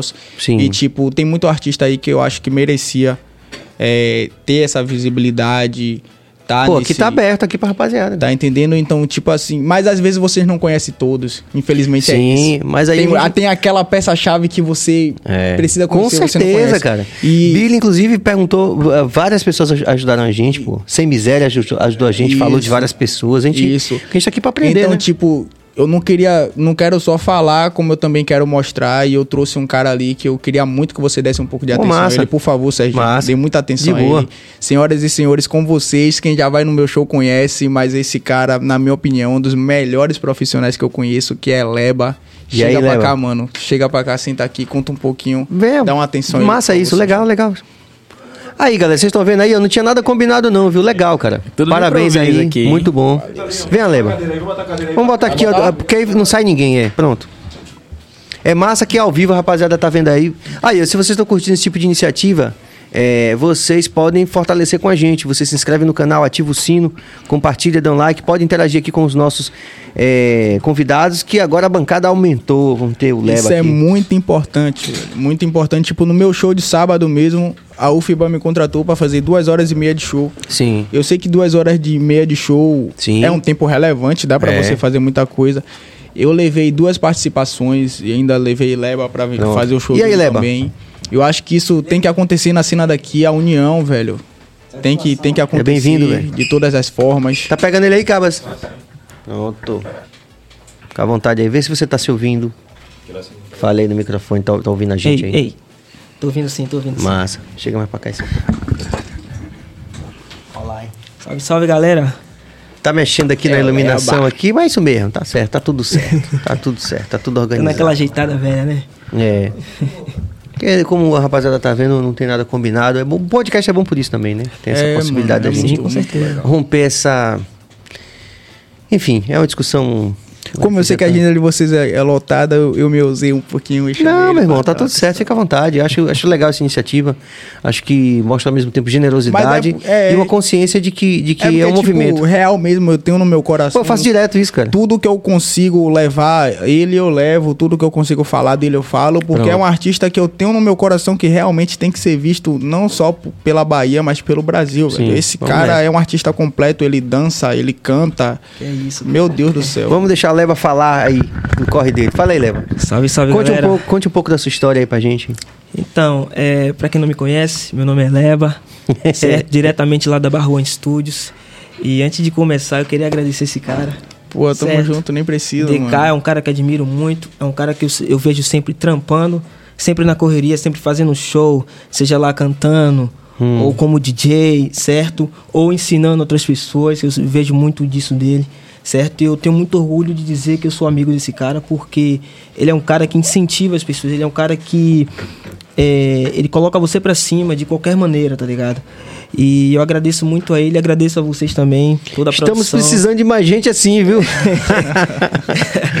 Pô, sacou? grato. E é isso. é, agradeço demais por estar aqui, sacou? Principalmente ao meu irmão Barruan, é, que é o meu produtor hoje em dia. Sim. Assinado com ele desde 2018, certo? E é, a minha história é, é a seguinte, eu, eu já venho can- é, cantando, não, eu já venho trabalhando com música, certo? Eu vim de uma banda. Primeiro, na verdade, eu assistia aos meus amigos tocarem rock, Hum. certo? Eles tinham essa banda de rock, então eu sempre dava, tava lá dando essa moral, é, como road, sempre ajudando no que podia. Levava o instrumento, pegava, Sacou? ajudava, É, sempre ajudava. Eu sempre tava, tipo assim, eu sempre tava no meio musical, Hum. sacou? Sempre tava lá no meio musical. Eu gostava de andar nisso porque eu venho de uma família de músico. Meu irmão é músico, meu pai é músico, Hum. certo? Tem uns tios músicos também. Meu pai toca com a galera ali do Samba do Gogó. Um salve pra galera do Samba do Gogó. Massa. É, então, ele sempre, meu pai sempre me incentivou e eu conheci essas pessoas e gostava de andar nesse lugar, sacou? Então, eu agradeço muito a ele. E depois dessa época do rock, a gente montou uma. é, acho que foi um dia depois, né? Da última vez que eles tocaram, fizeram um ensaio lá no, no Fantoche, Clube Fantoche, não sei se você Fantoche, sim, claro. Clássico. Sacou? É, esse Barruan, esse meu irmão Barruan, ele, ele Eu tem um conheci contato Baruan direto. ali também. Ele tem um Conheci contato lá. direto lá com o seu, com o seu Reg, certo? E ele che- chegou, sentou, conversou com a gente nesse último dia de ensaio deles e falou: Cara, por que vocês não fazem algo diferente? Por que vocês não fazem uma banda de sertanejo, uma, uma banda de forró? Vocês vão conseguir shows imediatamente, vocês têm instrumentos, você tem. é, a dedicação que vocês têm para poder tocar e gostar de tocar, porque a gente era fominha, né? A gente, quando é novo, a gente quer tocar, só quer tocar. Tem gente que continua, depois de velho, fica fome, continua fome. certeza. e aí depois ele bateu um papo com a gente e falou, ó, é, vocês que vocês que sabem, se vocês quiserem, eu tenho alguns contatos, vocês ensaiam, me mostram como tá o andamento da banda e a gente começa a trabalhar. Então foi isso, eu a partir dali eu não eu tocava só violão. Hum. A partir dali eu comecei a tocar percussão, vinha com conga, com timbal e tal, e todos os instrumentos de percussão. E fui o percussionista da banda. A gente tocou em vários lugares, no Boutique São Jorge, é, no CPM. Rodou a cidade. Com certeza. É, E depois de um tempo te parou, algumas pessoas tiveram outras prioridades da banda, e aí tudo desandou. Um casou, o outro foi pro É, exército. E, e, tipo, nesse, É, sempre rola, é sempre rola zona. Nesse período de, de banda, é, Juan, mais conhecido como Barruan, ele sempre conversava comigo durante os ensaios que queria muito fazer o estúdio dele, sacou? Então eu sempre falava, ó, mano, você tem que fazer o que você gosta, você tem que fazer o que você sente vontade de fazer, o que tá apertando seu coração e fazer, tá ligado? Então ele começou a trampar, trampar, trampar, e aí a gente ficou um pouco distante, eu também tava trampando na correria e tal. E do nada ele falou, mano, tal semana meu estúdio vai estar ficando pronto. Depois de um chega aqui pra gente conversar e tal. E eu fui lá algumas vezes ver como tava o andamento do, do, do estúdio. Tava, algumas coisas estavam remoldando ainda. E depois de um tempo ficou pronto. E aí tipo, começou, começou, começou. E do nada veio a ideia de eu fazer meu EP. É, é inexplicável, foi o meu primeiro EP. Sei- Contém seis músicas. E aí foi no momento. Já tá no canal de stream, se a rapaziada estiver vendo, já pode. Não, não. é- Nesse tempo ainda eu não trabalhava com produções autorais. Esse tá só no YouTube ainda. É, ah, tá no, no YouTube. YouTube. Mas a galera pode achar também. Como é o nome? É, tá lá no canal Eleba, Pronto. certo? Só que o canal que eu tô, hoje eu tô usando é o canal da Barroante Tu. Barroante Tá. Tu Planet TV. Certo. Que é o nosso canal com pro, um, É produções lá que vai sair o autorais. programa que eu acabei de falar também. Exatamente. Pronto. E, e o que Eu digo porque se aconteceu? alguém quiser acompanhar, já sabe onde vai, né? É, com certeza. E depois disso, a gente, depois desse EP, a gente fechou diretão. Eu assinei o contrato, falei, não. Ele, cara, é, eu quero que você pense aí uma semana sobre isso, porque isso é sério. É algo, uma coisa, é algo assim que você não pode decidir de, de um dia pra noite. Eu falei, não. É o seguinte, eu lembro exatamente do que eu fui falei pra ele no estúdio. É, acho que, se eu não me engano, Iago tava até. É o primo dele, ele filmava as coisas pra gente. Ele tava até presente e falou assim: é, Cara, eu, eu não quero fazer isso com mais ninguém. Porque eu sinto a confiança que ele tem em mim e, e eu sinto a confiança que eu tenho nele pra fazer os trabalhos. sacou? Ele é muito dedicado ao trabalho, ele é muito atencioso aos detalhes e, e, é isso que, fora o amor à música que a gente tem, a gente sempre teve esse amor à música. Que é fundamental, né? Com certeza. Esses diversos gêneros que a gente tem. Na minha opinião, tá faltando muito isso amor à música. É isso aí. Ah, só isso aí dá uns 20 podcasts. É. 20 podcasts. e foi desse jeito aí que foi andando, sacou? Eu Sim. falei, cara, eu não quero fazer isso com mais ninguém. Se você não tiver na parada, eu não vou me jogar. Então tá tudo certo. Então a gente fechou o contrato. Desde então a gente vem fazendo nossos próprios, nossas próprias produções, do, do rap ao pop, ao rock. Sacou? É, ultimamente agora a gente tá fazendo uns trabalhos com afrobeat, com reggaeton, coisas novas pro público. E atualmente estou com um álbum chamado Para Sempre. Já está no, no serviço de streaming, no Spotify, no ah, YouTube. Massa. Então a galera pode ir aí, só chegar lá, leva o Ouçam a partir da meia-noite. é lindo. Isso aí. E, desde então a gente tem trabalhado bastante duro, né? nas nossas produções. No, e atualmente estou começando a fazer o show também, junto com o DK. Isso. Como ele ressaltou, fizemos um show sábado. Foi incrível, a galera do Calor Arts lá agitando legal. Foi um evento lindo, agradeço a galera também. A equipe de produção tá de parabéns, nota 10. Chegou, falou com a gente, conversou com a gente, ofereceu coisas. E é isso. Muito é bom. É, eu acho que é legal essa coisa é, da gente ocupar os espaços, né? Demais. Hoje, hoje, a gente está tendo uma consciência Demais. como sociedade maior. É que é meio isso que você falou no começo, né? Tipo assim, para grande parte da população, o simples fato de caminhar pelas instalações da, de uma universidade pública é algo impensável, né? Exatamente. Então a pessoa, a pessoa acha que não tem direito de estar ali. Real. Quando a primeira vez que a UFBA me chamou para fazer evento lá, também para mim foi super estranho. Como assim eu vou fazer evento na UFBA, mano? Como assim? Será que a galera me conhece, velho? Será que a galera vai gostar? Eu fiquei totalmente... Esse foi meu pensamento. Tá ligado? É porque na verdade, Hoje assim, é um lugar... Todo ano eu tô lá, velho. É um lugar que tem, assim, é, normalmente, uma atmosfera cosmopolita, né? É. Uma, uma, uma atmosfera que é afeita às ideias, né? Mas hoje em lá... dia eu posso dizer que um dos melhores públicos de meus shows vem da UFBA. Com certeza. Que Acho que exatamente lindo, por isso, né? Corresponde de uma forma que, é meu uma galera Deus E meio que a gente estava falando aqui em, em, off, que é uma coisa que não começou agora, né? Então, por exemplo, da minha exatamente. geração, você tinha, por exemplo, o Pete Pete estava lá, Pete. com Incoma é, grandes, grandes artistas do alternativo de Salvador, né? Exatamente. né? É, que, que continuaram suas carreiras a partir de uma experiência que começou ali no movimento estudantil. Porque, que veja, ali é o espaço do, do movimento estudantil também, é, né? Sim. Então a galera tá querendo ir pra rua, ocupar os espaços. Tem uma dúvida que eu queria tirar com você, Sérgio. Eu, eu tenho a impressão, não, com certeza você deve conhecer, eu acho que você conheceu meu tio, Mestre Moa. Sim, com certeza. É, eu com tinha certeza. isso na minha cabeça, eu fiquei, minha mãe, quando eu chegar lá eu vou perguntar. Com certeza, com certeza. Uma referência pra gente não só do, do, do convívio pessoal, mas também como, como símbolo, né? Sim, de tudo sim. isso que a gente está propondo aí, né? Exatamente. Mais do que nunca. É. É uma, é uma onda, velho. Isso aqui que a gente está que a gente tá vivendo hoje aqui é uma parada que é por isso que eu digo que essa, essa ocupação dos espaços, essa coisa que, isso, que aconteceu de forma tão natural. É muito importante. Você, realmente. Isso aqui tem que começar a mexer nessas estruturas, sacou? Mano, mexer nessas que... estruturas, tipo assim, pô, não, chama um cara ali, velho. Acho que se todo mundo fizesse é. isso, é. nós iríamos, iríamos crescer outro. muito mais rápido, velho. Rafael Magalhães, aconteceu alguma coisa recente que impactou sua nova fase? Salve, resultou Rafa. nela? Tamo junto. É, aconteceu alguma coisa recente que que impactou na sua nova fase ou resultou nela?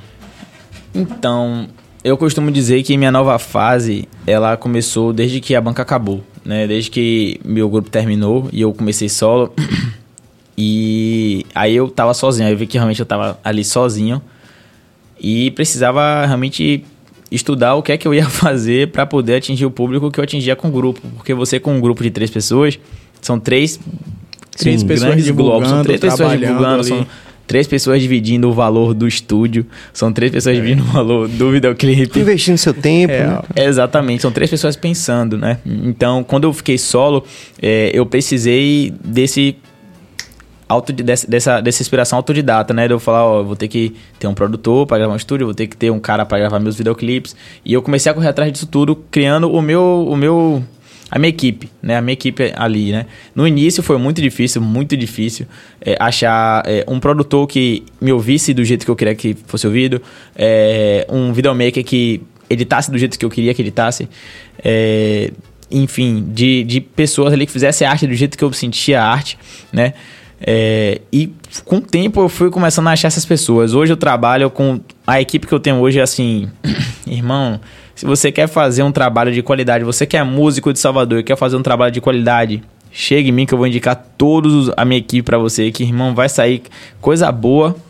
Esse agora, esse que a gente tá vendo, por exemplo, fala sobre, eu gosto, eu gosto disso, a pessoa vai comentando aí o Esse aí foi o Princesa do Chefe.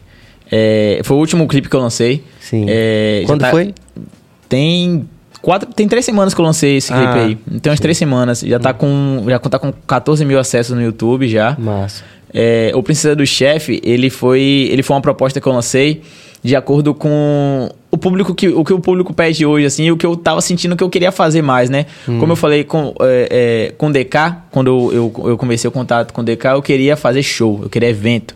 Eu precisava que a galera me visse na rua. Por mais que a galera me visse na batalha e, e na rua, assim, eu queria que a galera me visse em cima do palco Importante mesmo. isso, tá? Pra fazer o, a visão velhozinho comercial, né? Sim. Então, eu já tinha. Eu, já ti- eu tenho sons no meu canal de diversos fatores, de sons é, comerciais, a love song. Sim. Eu falei, não, vamos fazer agora. Vamos fazer um trap funk? Vamos fazer música pra tocar em show. Vamos fazer a galera decorar, vamos fazer a galera dançar no show. Sim, sim. E aí foi que eu pensei em compor, em fazer o projeto de Princesa do Chefe, né? Uhum. Que foi o segundo trap funk que eu lancei. O primeiro trap funk que eu lancei foi na Carmo Label, que é a minha Uhum. produtora hoje. Um salve pra Carmo. Top. Aí, aí top Carmo é, é um dos top 3 aí melhores produtores de Salvador, irmão. Não, Carmo não é tem. incontestável. Não tem Meu um- Mano, tamo junto. Onde é, Particularmente. esse, onde é esse pico aí? Lá em, lá Aí em é- Mussurunga, lá nas áreas. Ah, é, É na na, é É praça que áreas. rola a Batalha do G. Na aí. praça que rola a Batalha do G. Um salve pra Batalha do G, lá em Mussurunga, minha morada ali, minha, meu berço, certo? A gente gravou lá, fez questão de gravar lá em Mussurunga, porque foi assim. Foi a fase mesmo. ah, Pronto, Rafael. Sua pergunta é respondida. O início da fase comercial é essa aí, certo? Velhozinho comercial pra todo mundo, certo? Juliette Rosé, que foi o primeiro trap funk, segundo Princesa do Chefe, a gente tá apostando nessa, nessa, nessa carta aí Sim. que particularmente sei fazer muito bem. né? Modéstia à parte, sei fazer muito bem. A galera gostou muito do Gillette Rosé. Já conta com 20 mil acessos lá no YouTube, na Carmo Label. E a gente lançou o Princesa do Chefe nessa mesma linha. É, gravado lá na, lá na Quebrada, lá em Bussurunga. E muita gente curtiu também. Muita gente fazendo TikTok, etc. E é isso. É, é o novo, novo movimento aí comercial pra gente Aliás, fazer show. uma provocação aqui pros três aí, aliás, pros quatro. É, qual é do trap que é, eu não vejo no, no trap, por exemplo, é, questões, a, a letra com questões sociais e questões políticas? eu vou amar Isso não é falar uma isso aí. crítica, eu, é só uma pergunta porque, tipo Pare assim, que eu vou ah, completar. não é a, nossa pegada, tal. aí. Nos Estados Unidos você vê que a galera fala bastante, tal, não sei. Qual é do trap, do trap, do, do hip hop, tal, do rap, Ó. que não não não tem essa esse esse objetivo. Eu amo principal. falar disso. Fale que eu tô com amo sede de falar. Ó, infeliz, infelizmente, muito infelizmente, o nosso público do trap não costuma muito estudar o que a gente fala ou que ou muita coisa que acontece. Eu vou falar uma coisa curiosa aqui. Quando eu disse pra todo mundo, quando vocês postaram que eu ia estar aqui, eu tava super feliz num grupo de amigos e eu fui todo empolgado pra dar notícia que eu estaria com os caras do Adão Negro, velho. Eu fui cheio de orgulho. E eles olharam pra mim e me perguntaram: "Quem é Adão Negro?" de fuder. tá ligado? É esse público que escuta trap. É esse Tá ligado? Então, tipo, trap. infelizmente eles não estudam. nova geração, né? Eles... caralho. É, eu tava doido pra falar isso aqui, ainda bem que você fez essa provocação. Eu lancei um EP em 2020 chamado Éden. E o EP tem uma história. Eu falo sobre muita coisa sobre o Jardim do Éden, algumas histórias bíblicas. Na verdade, a base é essa. Eu abri a Bíblia e fui tirar meu EP dali de dentro. Sim. É, a primeira música, é, o nome é Ela Quer Meu Cash. Tem muita referência ali. A segunda é Lilith. E aí, Carmo, Carmo, tá tamo nativa. junto. Tá nativa E a demais. terceira significa Dez Mandamentos. Eu não trabalhei só a música, não trabalhei só a letra, que são umas letras que, meu Deus do céu, pra mim foram as melhores letras que eu já escrevi na minha vida, com muita referência, não tem nada ali que pra mim seja sem sentido. E eu fiz um anime, eu animei o Jardim do Éden, eu botei a referência da serpente, eu botei o Adão, eu botei a Eva negra de dread, Sim. Ninguém pegou isso, eu fiquei muito enfurecido com isso. Ninguém reparou que a Eva era negra e de dread. De dread. Dá pra Tá gente achar aí? Tá aí? Tá, tá no canal do EACast. Se botar no EACast, tem esses é o três. é? EACast. Não, ó, o nome do clipe. É a Cash? É, bote EACast que vai aparecer logo eles três. E ninguém pegou essas referências. É, eu conheço um. Ninguém um- tava nem aí. Ninguém tava nem aí. Tá entendendo? Ninguém, na verdade, ninguém entendeu o que eu cantei. Ninguém prestou atenção nas letras. É, a- na verdade, assusta muita gente quando você fala de Bíblia, né? Histórias bíblicas. Sim, Qualquer sim. coisinha que você fala, você é satanista, você é isso, você é aquele, pá. Ninguém quer saber o que tá escrito ali. É, eu tava indo num show ano passado, se eu não me engano, você também tava. No carro que a gente foi fazer em Cajazeiras e no Uber tava cantando de Javan. Sim, com E certeza. tinha um. Caieva negra de dread. Como Comenta que, aí. como que o público não pegou essa referência, a referência do que eu quis dizer? Você que é Tá. de? Foi eu e um produtor que trabalhava comigo ano passado, que ele é dos Estados Unidos. Foram nós dois. Eu botei a serpente, eu botei a, a letra. É, é uma, é uma, pra mim, é uma das maiores obras que eu já fiz. Ninguém entendeu até hoje. Ninguém entendeu Éden. E tipo assim, se você fala de um assunto que não seja o que tá aí na mídia, que é droga, sexo, arma, gangue, Exatamente. se você não falar disso, a galera não pega. Tá entendendo? É justamente isso que você falou. A galera não quer saber, a galera só quer entender aquilo ali. Eles não querem parar pra ler mais. As letras de, de vocês do, Adão- do, do Adão Negro, meu Deus, olha o nome. Adão Negro, só o nome. Olha o nome do CD, Pele Negra. Se perdeu muito isso hoje em dia, não existe mais Com isso hoje em certeza. dia. Entendeu? Então o, o trap tá muito fora disso. Tá muito fora de. Se você fizer alguma coisa mais consciente, você você falar mais alguma coisa, eles já taxam como se fosse rap Estranho. boom bap, estranho. Não é um erro, não tô dizendo que é ruim. Mas, tipo, tá faltando. Você só tá explicando como é que Tá funciona. faltando obra de verdade no trap. Tá? Aí foi a aí era a serpente. Hum. A serpente se, se transformou num homem loiro dos olhos sim, azuis. sim. Tá entendendo? É É, muita é provocação imediato, que eu é. faço nesse EP e ninguém presta atenção. Tem, tem uns dois anos aí, ninguém entendeu. Aí vai aparecer uma cena que é muito interessante, que é ele provocando a Eva e tal, e ele consegue convencer a Eva, né? Uhum. Do que ele quer. E quando a Eva vai ao encontro dele que consegue tocar, acontece o Sim, apocalipse. sim, sim. E é a partir disso que Que rola a onda. Exatamente. É nesse exato momento aí. E tipo, ninguém prestou atenção em nada disso aí. Ninguém quer saber de nada disso aí. Aí a primeira música é justamente uma provocação disso. O nome da música é Ela Quer Meu Cash. Foi a música que mais teve visualização, a música que Sim. todo mundo mais compartilhou, porque eu tava de uma certa forma falando mal da mulher. O Entendi. título é esse, fiz de propósito, gente. O título é esse. É, no clipe, tá eu na loja, pai, que é um boneco meu, né? Pagando tudo que ela queria comprar e ela me esnobando e tal, não querendo falar comigo, só no celular. Foi a música que mais teve hype ali. Aí a segunda música já foi Lilith, que já foi uma história mais aprofundada, que foi o porquê dos pecados e o que tava acontecendo aí. Já ninguém já começou a. não, não, não, não, não, não, não é exatamente isso, não. Por que, não. que você não, tá quer isso, falando? Por que, que você não tá falando de droga, arma e sexo? Por quê? Eu não quero mais ouvir. Vamos tá entendendo? É tipo isso, mano. Mas a ideia é sempre essa. A ideia é sempre essa, né? As pessoas, elas não. Elas, quando você lança um projeto tipo um EP ou um álbum, é, elas nunca chegam a fundo do que você quis dizer naquele Exatamente. projeto. Sacou? Ela nunca vai a fundo. Ela só vai pegar aquilo que tá na mídia ou que elas querem realmente ouvir. É o próprio público se Sacou? limita àquilo que a indústria impõe a eles, tá Exatamente. ligado? Que é tipo, botar a Anitta, não tô dizendo que é ruim, gente, ou que é errado, mas botar a Anitta e Luísa Sonza daquele jeito que elas fazem. Eu já assisti o show delas?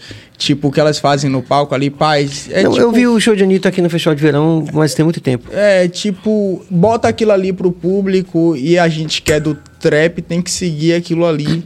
tem que falar daquilo ali, senão a gente não é bem visto, a gente não é aceito, ninguém escuta a gente. Não só do trap também, que Leba faz o- umas músicas também de YMB que muito profundas e que ninguém se dá o luxo de parar dois segundos pra tentar entender, mano. ninguém quer mais letra, quer tipo, gang, gang, gang, vou furar sua cara, yeah, yo, school, tá ligado? É Mano, assim, trap não é só isso, velho. Não é só isso. Eu, particularmente, não faço trap assim. Mas o, o- nosso. é, Você também queria falar alguma coisa? Velizinho também queria falar alguma coisa. É, DK conseguiu é, abordar tudo que eu, que eu pensei em, em dizer, assim, né?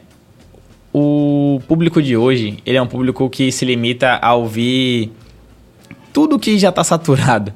Sim. Digamos assim, né? Quem é artista hoje sabe, sente isso na pele.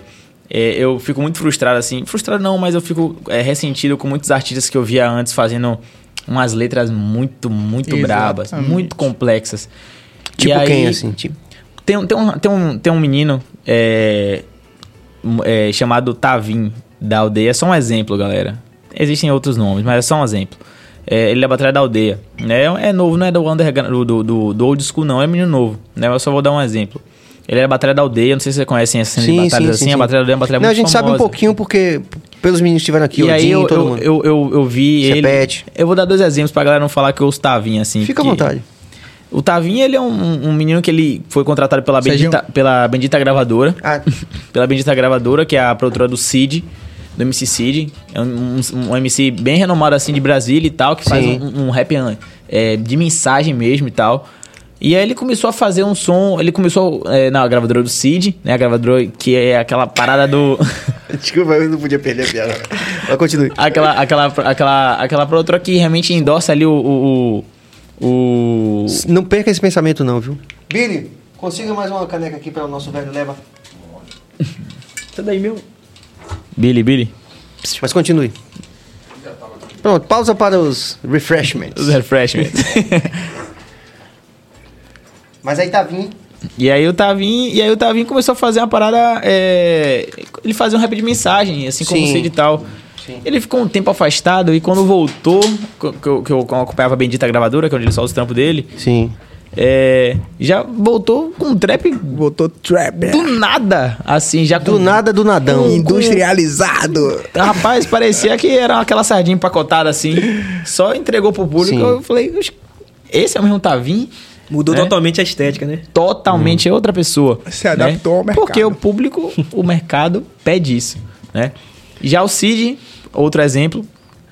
O Cid, que é o, o mentor de Tavim, né? Que é o dono da Bendita Records, da mídia gravadora, lá de Brasília. Ele veio com EP agora atualmente, é, chamado Coisas que eu não falar. Acho que é Coisas que eu só falarei de zoeiro o nome do EP. Né? Ele é um cara muito da mensagem, o Cid é muito da mensagem lançou um EP, irmão, só com, com, com faixas, tipo, gastando onda mesmo, como se fosse, né, realmente a parada comercial e tal. E o nome do EP é Coisas que eu só falaria brincando. Né? Então, tipo assim, é o, o, o público. O público hoje ele se limita a isso aqui, né? Ele quer aquele som ali pra tocar na festa e bater cabeça. Uhum. E realmente o que ele falou aí, né? O público quer ouvir aquela letra de usar droga, o público quer ouvir aquela letra ali de falar de gangue. Às vezes o cara que tá falando isso aí, parceiro, o cara nunca nem viu uma arma na Às frente vezes dele. não. parceiro.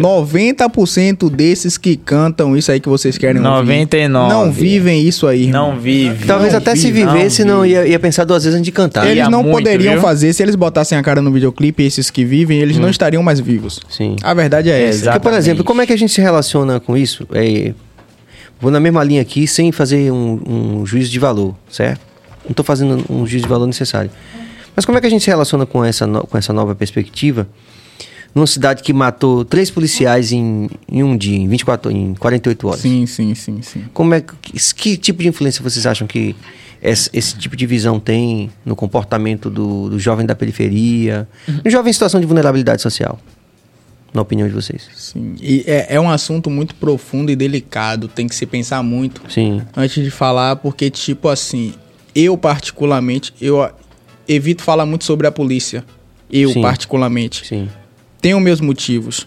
Tá. Então eu evito falar muito sobre a polícia. Mas você tocou num ponto que realmente as músicas de trap realmente influenciam nisso aí. Eu faço muito show em escola. Muito show dentro da escola. E tipo, eles tentam me imitar de todas as formas. Eu vejo isso. Então eu tenho a consciência de que se eu entrar lá cantando uma música falando mal da polícia, eu Que vou ter, influenciar sim. muita criança. Eu tenho essa noção. Tá entendendo? O show, é, os lugares que eu mais faço show é em escola. Onde mais pedem meu show é em escola. E eu tenho até música que critica alguns policiais que não estão preparados para estar com a farda. Sim, tenho. Não nego. Não tenho muita intimidade, mas realmente as letras de trap estão causando muito problema na criminalidade da sociedade. Então, eu tenho essa consciência. Entendeu? Eu acho que todo mundo tem, na verdade, mas todo mundo tem medo de falar. É só ter cuidado de como se fala. Mas eu tenho noção de que o que eu canto influencia. E, e esse acontecimento eu não acho que deve passar batido e não acho que a gente tem que tirar dizendo que uma coisa é uma coisa, outra coisa é outra coisa. Tem influência, sim. Tem influência, sim. Tem muita Porque coisa poderia se, envolvida, sim. poderia se, se é, normalmente o tipo de justifica- justifica- justifica- justificativa é esse, né? Que a polícia também chega lá e chega matando também sem Sim, perguntar. e sim, isso é sim. real. Isso é real. É totalmente real. É, mas quando a gente é, vê uma situação, por exemplo, como nas últimas 48 horas, eu chego a pensar assim, digo, cara, onde é que vai parar isso, né? Porque assim, fuzil agora já pode, né? Tipo assim. Exatamente. A, a política oficial do país é meio que, que tá, se não oficialmente, mas, mas também, tipo, como você falou, já tipo, já incentiva, talvez, não sei. Também muito, incentiva muito, não só na música, como na polícia e na própria escola. Eu tenho muita crítica pra fazer da escola também, porque eu estudei, Sim, claro. estudei em público, estudei em Desde particular. o Pink Floyd a gente tá fazendo É, isso. né? estudei em público, estudei em particular. E, sinceramente, colégio particular me ensinou muita coisa errada sobre a polícia. Tá entendendo? Então não é só nas músicas, é na escola também, Sim. é nossos familiares, é onde a gente mora, é como a polícia é vista pela gente, como a imagem dela é passada antes dos acontecimentos. É, eu, eu nunca falei disso, mas eu vou falar aqui agora. É a primeira vez que eu tô falando disso. É, em 2019, 2019, eu sofri um atentado da polícia militar, da Rondesp. Eu sofri um, um atentado da Rondesp. E não tinha nada a ver, eu sei que foi totalmente preconceito, eu sei disso. Eu tava na porta da minha casa sem fazer nada, com nada. E aconteceu o que aconteceu, não vou entrar em detalhes porque ainda é doloroso pra mim demais. Minha família sofre, sofre muito por causa disso. Minha irmã estava grávida na época, quase perdeu a criança e tal, então não gosto muito de, de contar. Mas isso não define a visão que eu tenho sobre a polícia. Não é só porque aconteceu isso comigo que eu vou ter a visão que eu tenho hoje. A visão que eu tenho hoje vem de como minha família falava da polícia para mim quando eu era criança, vem de como eu vi a polícia de quando eu estava na escola, vem de desde quando eu comecei a ser abordado e vem de muita música também. A música educa Que denuncia- muita gente. que denuncia também, Que né? denuncia. É um papel também da música vezes- denunciar. É, exatamente. Exatamente. Então, eu acho que além das denúncias, a gente tem que educar um pouco mais nosso público com a nossa letra, sim. Isso é totalmente importante e não pode falar como se fosse brincadeira. É, não sei se eu vou acertar o, o Nick. Volta aí. Alguém me ajuda aí? O Caio. Vamos lá, Caio. É, DK hoje está só cuspindo fatos e vivências. É, você sabe que eu sou total real, né, meu mano? Amo você, sempre vou falar a verdade, nunca vou me esconder, e é isso. Tropa tá online, viu? Tropa tá online. Tá online. Mas é, Leva quer acrescentar? E aí, Ras? Eu acho que não. é, acho que DK chegou no, no ponto certo. Sacou? A gente não pode é, definir um- um- uma galera, uma corporação inteira pro ato- pelo ato de uma pessoa ou duas. Sacou? É, por, por exemplo, é, aconteceu um- uma situação na minha rua. Né? Não faz muito tempo, acho que foi, se não me engano, foi no ano passado, final do ano passado. É, tava tendo, acho que tava tendo um tiroteio, alguma coisa assim, pela Bonucu e tal. Eu moro no Cosme de Farias. É, e tipo, eu tava no estúdio. Eu tava em produção com o Juan. E eu falei. Minha mãe acabou, tinha acabado de me ligar, falou que tava tendo uma situação e tal na Bonocô. Eu falei, pô, eu moro um pouco mais pra cima, então pra mim tá tranquilo, mas assim, ainda assim eu vou pra casa cedo. Eu falei, Juan, a gente corta aqui e se marca outro dia, eu venho e a gente termina essa produção. Porque o bicho tá pegando e eu. Minha mãe já tá ligando e eu preciso ir. Ele, beleza, tranquilo. Falei com ele, desci. Quando eu cheguei na minha rua, tinha um carro da polícia parado, tá ligado? É, Parado, fazendo um mau alarde, tipo, tudo desligado, sem o, o giroflex, só a zoada. Aí eu falei, pô, essa porra não, não é na Bonucu, é aqui na rua. Aí beleza, eu continuei descendo. Como eu moro no final da ladeira, eu desci de boa, né? Como não tava com nada, não tava devendo nada, eu tinha que ir pra casa, eu morava lá embaixo. Então eu desci, né? Fui descendo, fui descendo. Quando cheguei no comecinho assim da ladeira, vi uma perfém, ela já sacou a arma e. Mão pra cima. Eu falei, ó. Eu vou Fazer fazer pra o quê? cima, tá pra ligado? cima. Ela revistou, mandou virar de costa, falou da onde eu tava vindo. Falei, pô, tô vindo trampo. Tava no estúdio, tava trabalhando. Me liberou. Quando cheguei lá embaixo, tinha dois policiais. Um com um fuzil na mão, o outro com a pistola e segurando uma moto. Que provavelmente o cara deu fuga, desceu, largou a moto, desceu a escada bolando, né? Conseguiu fugir. Aí, como, pô, só tinha eu na ladeira. Eles dois subindo com a moto, se acabando todo. Moto pesada, tava sem a chave ainda. Sim, sim. Aí, pô, irmão, tem como você dar a força aqui ao policial? Falei, claro. Qual foi aí? Ele, não, ajudar a subir essa moto aqui, tive que subir a ladeira de novo, que tinha acabado de descer. Subi, ajudei ele, pô, irmão, muito obrigado, Deus, Deus lhe pague aí. E muito obrigado por me ajudar. Eu falei, tranquilo, precisar, tô aqui. Então, tipo assim, a moral da história é, você não pode definir um cara que chega na favela arrepiando e tal, batendo, atirando em al- em qualquer um, pelo ato de outra pessoa, tá ligado? Exatamente. Tá ligado? Então eu falei, pô, na minha visão daquele, daquele dia foi o seguinte, tipo, nem todo policial, ele, ele tem essa noção de chegar e, e fazer o que quer com uma pessoa que tá passando na rua, sacou? Ele chega com tem policial que realmente age desse jeito, tá ligado? E é preciso ser cobrado isso. Isso é, uma, é um fato.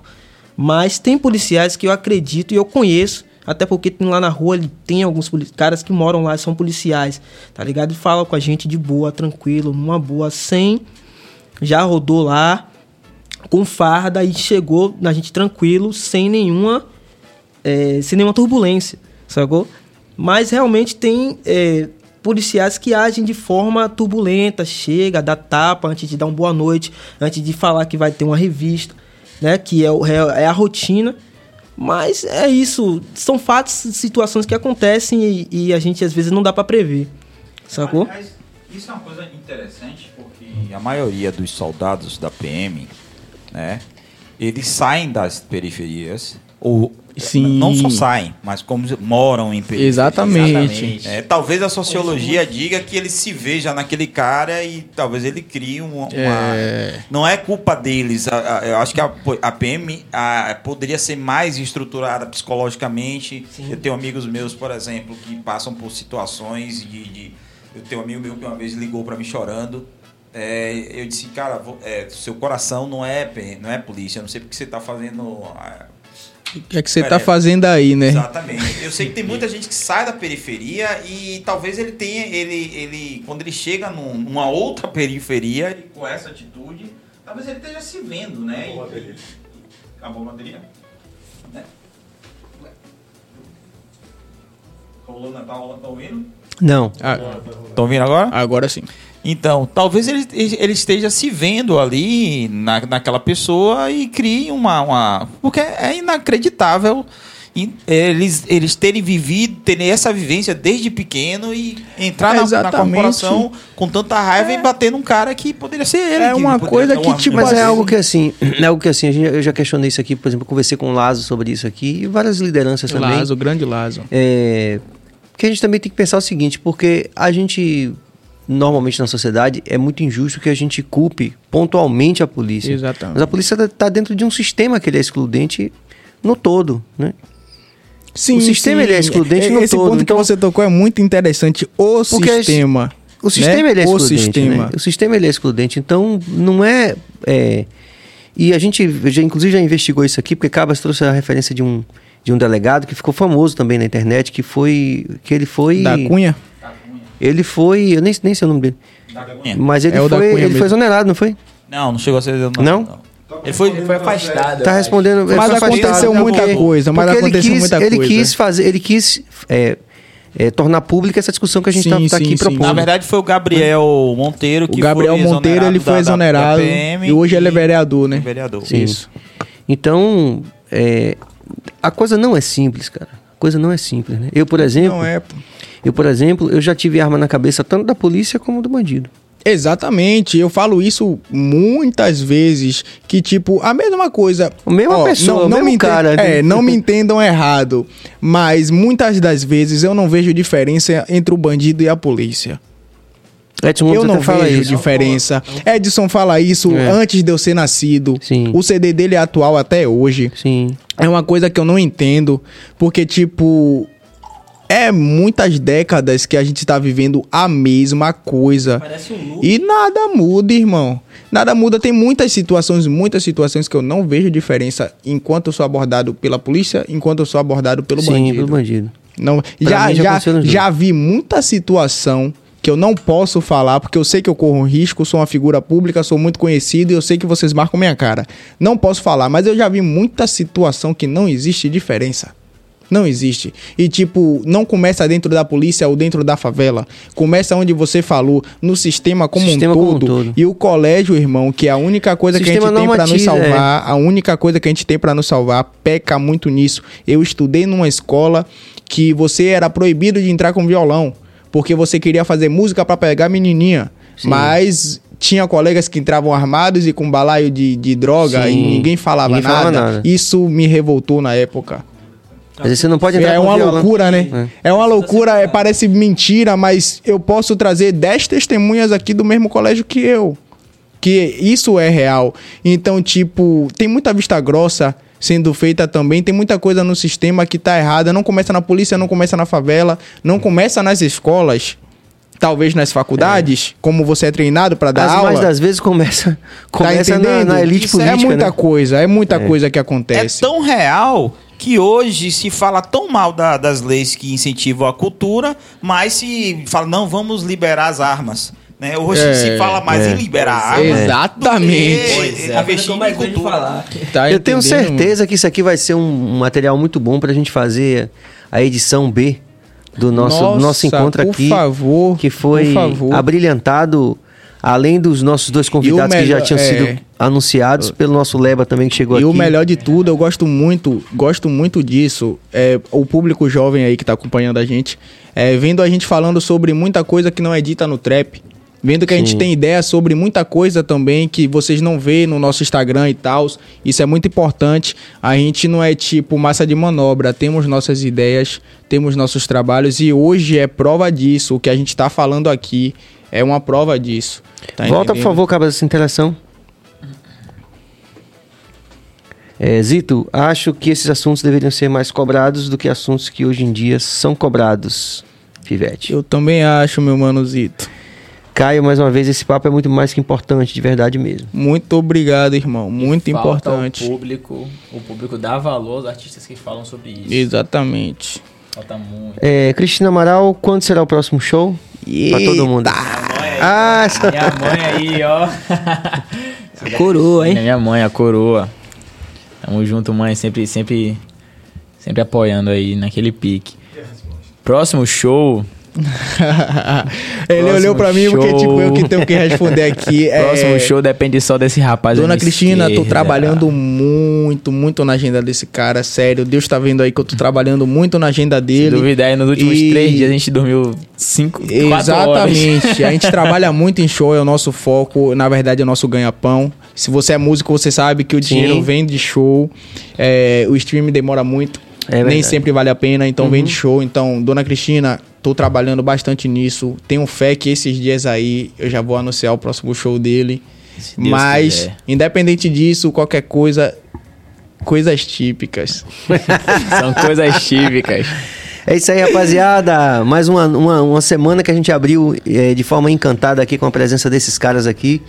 A gente amanhã vai ter um programa gravado que foi com o Dwayne Stephenson, é, um artista jamaicano que teve aqui, fez parte de, do último evento de reggae grande que teve na cidade. Foi isso, Billy? Exatamente. Não vou lembrar aqui o nome. Foi Cidade do Reggae. Cidade do Reggae. Cidade do Reggae. Então o Dwayne Stephenson esteve aqui e como vocês sabem, aqui no BaiaCast a gente tem alguns episódios que a gente está recebendo alguns artistas ou personalidades internacionais que a gente tem que gravar justamente para legendar com todo cuidado. E ele teve aqui alguns meses e finalmente amanhã será exibido esse episódio com o Dwayne Stephenson. A gente segue na quarta, Billy. Com o grande Bel Borla. Ah, Bel Borba vai estar aqui também. Muito legal, a gente vai poder também investigar e saber muito mais sobre a vida e obra do nosso grande Bel Borba. E quinta-feira. E a quinta é o nosso Penetra Pod, que já é também prata da casa. Que a gente tá... Exato, que tem um convidado que já teve aqui no Bahia Cash, que é o Daniel Cade. Ah, o Cade vem amanhã de novo. a relação do, da alimentação com a questão sexual. Pá, vai ser bem legal. Pô, vou assistir esse episódio aí. É- Assunto interessante, viu? Vou assistir esse episódio aí. Assunto é muito E no mais é vocês mandarem um salve aí pra rapaziada que vocês querem aí, dizer o que vocês quiserem aí, o microfone tá aí aberto. livre E aí, quem vocês. começa? Então, queria mandar um salve primeiramente, certo? A, a parte do salve é grande, viu? Mas vou mandar um salve pra todo mundo que trabalha comigo primeiro, certo? Carmo Label, anotem o nome dessa firma. Anotem o nome dessa firma, Carmo Label, certo? Meu produtor Carmo, o melhor mix e master de Salvador, irmão, não tem igual. Carmo é o melhor de todos. Carmo Label, certo? Na produção. Vênus no beat, melhor beatmaker de Salvador, top 3 aí do Brasil. Car é, Vênus no beat, certo?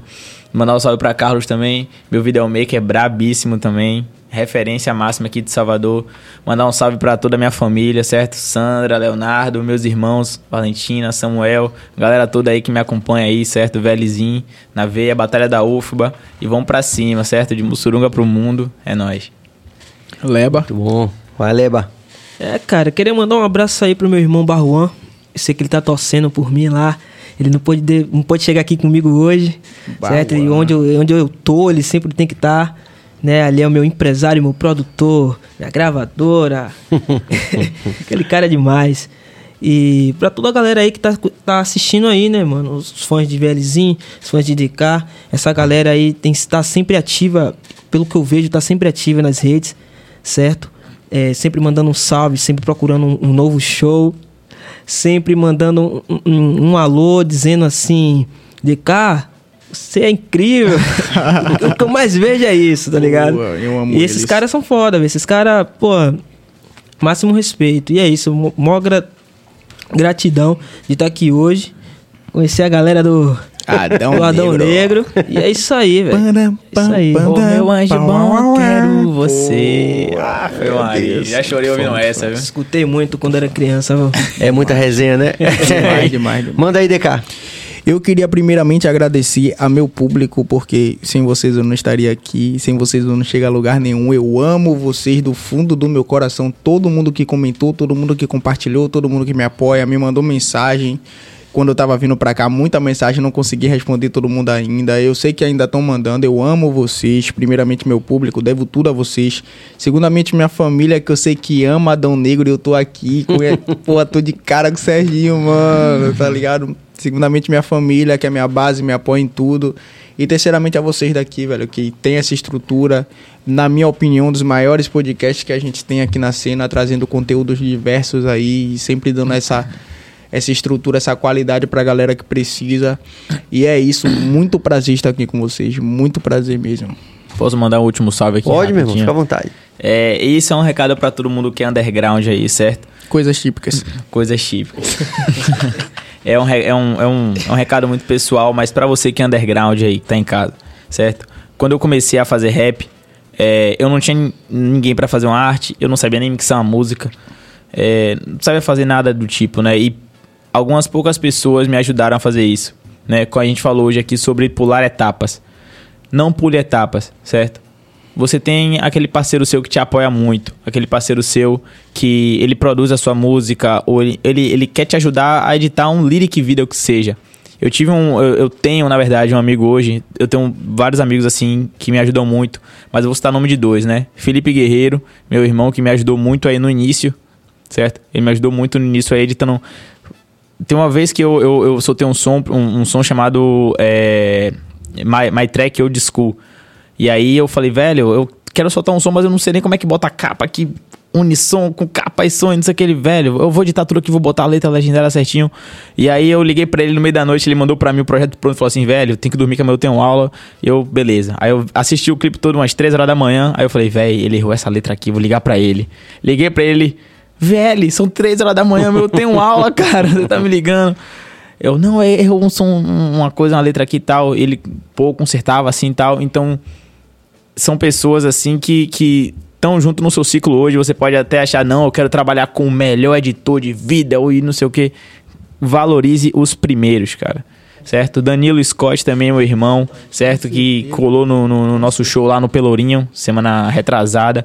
Meu irmão também que pô, chegou juntão lá, certo? Então, valorize o- o- os amigos que você tem agora, valorize os, os, as pessoas que estão ao seu redor agora, certo? O, os caras ali mesmo pequeno que eles vão crescer junto com você, não espere você estourar achando que vai aparecer o seu melhor amigo lá no início, né? Porque quando a irmão, quando a parada tá andando, aparece muita gente junto de você.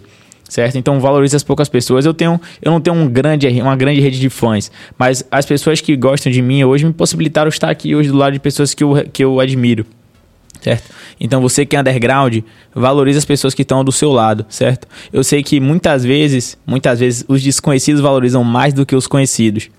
Isso é muito, isso é muito, muito frequente, comum. muito comum. Corte de milhões. Né? Os, os desconhecidos, eles valorizam muito mais que os conhecidos, certo? Mas você vai ter três pessoas aí que você vai olhar, você contar aí, botar três no seu dedo que você vai ver que te apoia, que te ajuda que no mínimo que seja vai estar lá do seu lado, certo? Assim como eu tenho alguns que eu conto no dedo quem está comigo, certo? Até que não faz mais parte do meu ciclo de, de, de relacionamentos e etc. Eu sei que me apoia e está comigo. Então valorize essas pessoas que estão do seu lado agora, porque lá na frente vai aparecer muita gente interesseira, certo? E é isso, velho. Lisinho pra vocês. Vão pra cima. Muito bom, rapaziada. É isso aí. A gente está terminando o nosso BaiaCast dessa noite. Amanhã a gente segue com a nossa entrevista gravada com o Dwayne Stephenson, artista internacional jamaicano que teve aqui recentemente em Salvador. E a gente segue na semana aí, vamos divulgando aí nas nossas redes. Lembrar que segunda-feira estaremos com a Lê aqui Sim. da Rache, já confirmado. Tal. Isso que é bom, viu? Isso que é bom. Quarta-feira a gente vai estar lá na Rache, lá no coquetel Pronto. do lançamento da, da galera do reggae com o pessoal do trap, que é o, o, o, o né, o pessoal da, da Rache vai lançar um, um Ragtime Eu não sabia disso aí, não. É sério isso aí? É, exatamente. Caramba. Ah, é o som, o ponto de equilíbrio da rádio. É, ah, é. Tô sabendo, eu vou Rafael Novaes. Tô sabendo, me nota. Chama é nunca, chama nunca, Racha. Obrigado, chama Walter nunca. Cabas, Jorge Billy, toda a rapaziada. Muito obrigado, muita paz e muita luz. E até quarta.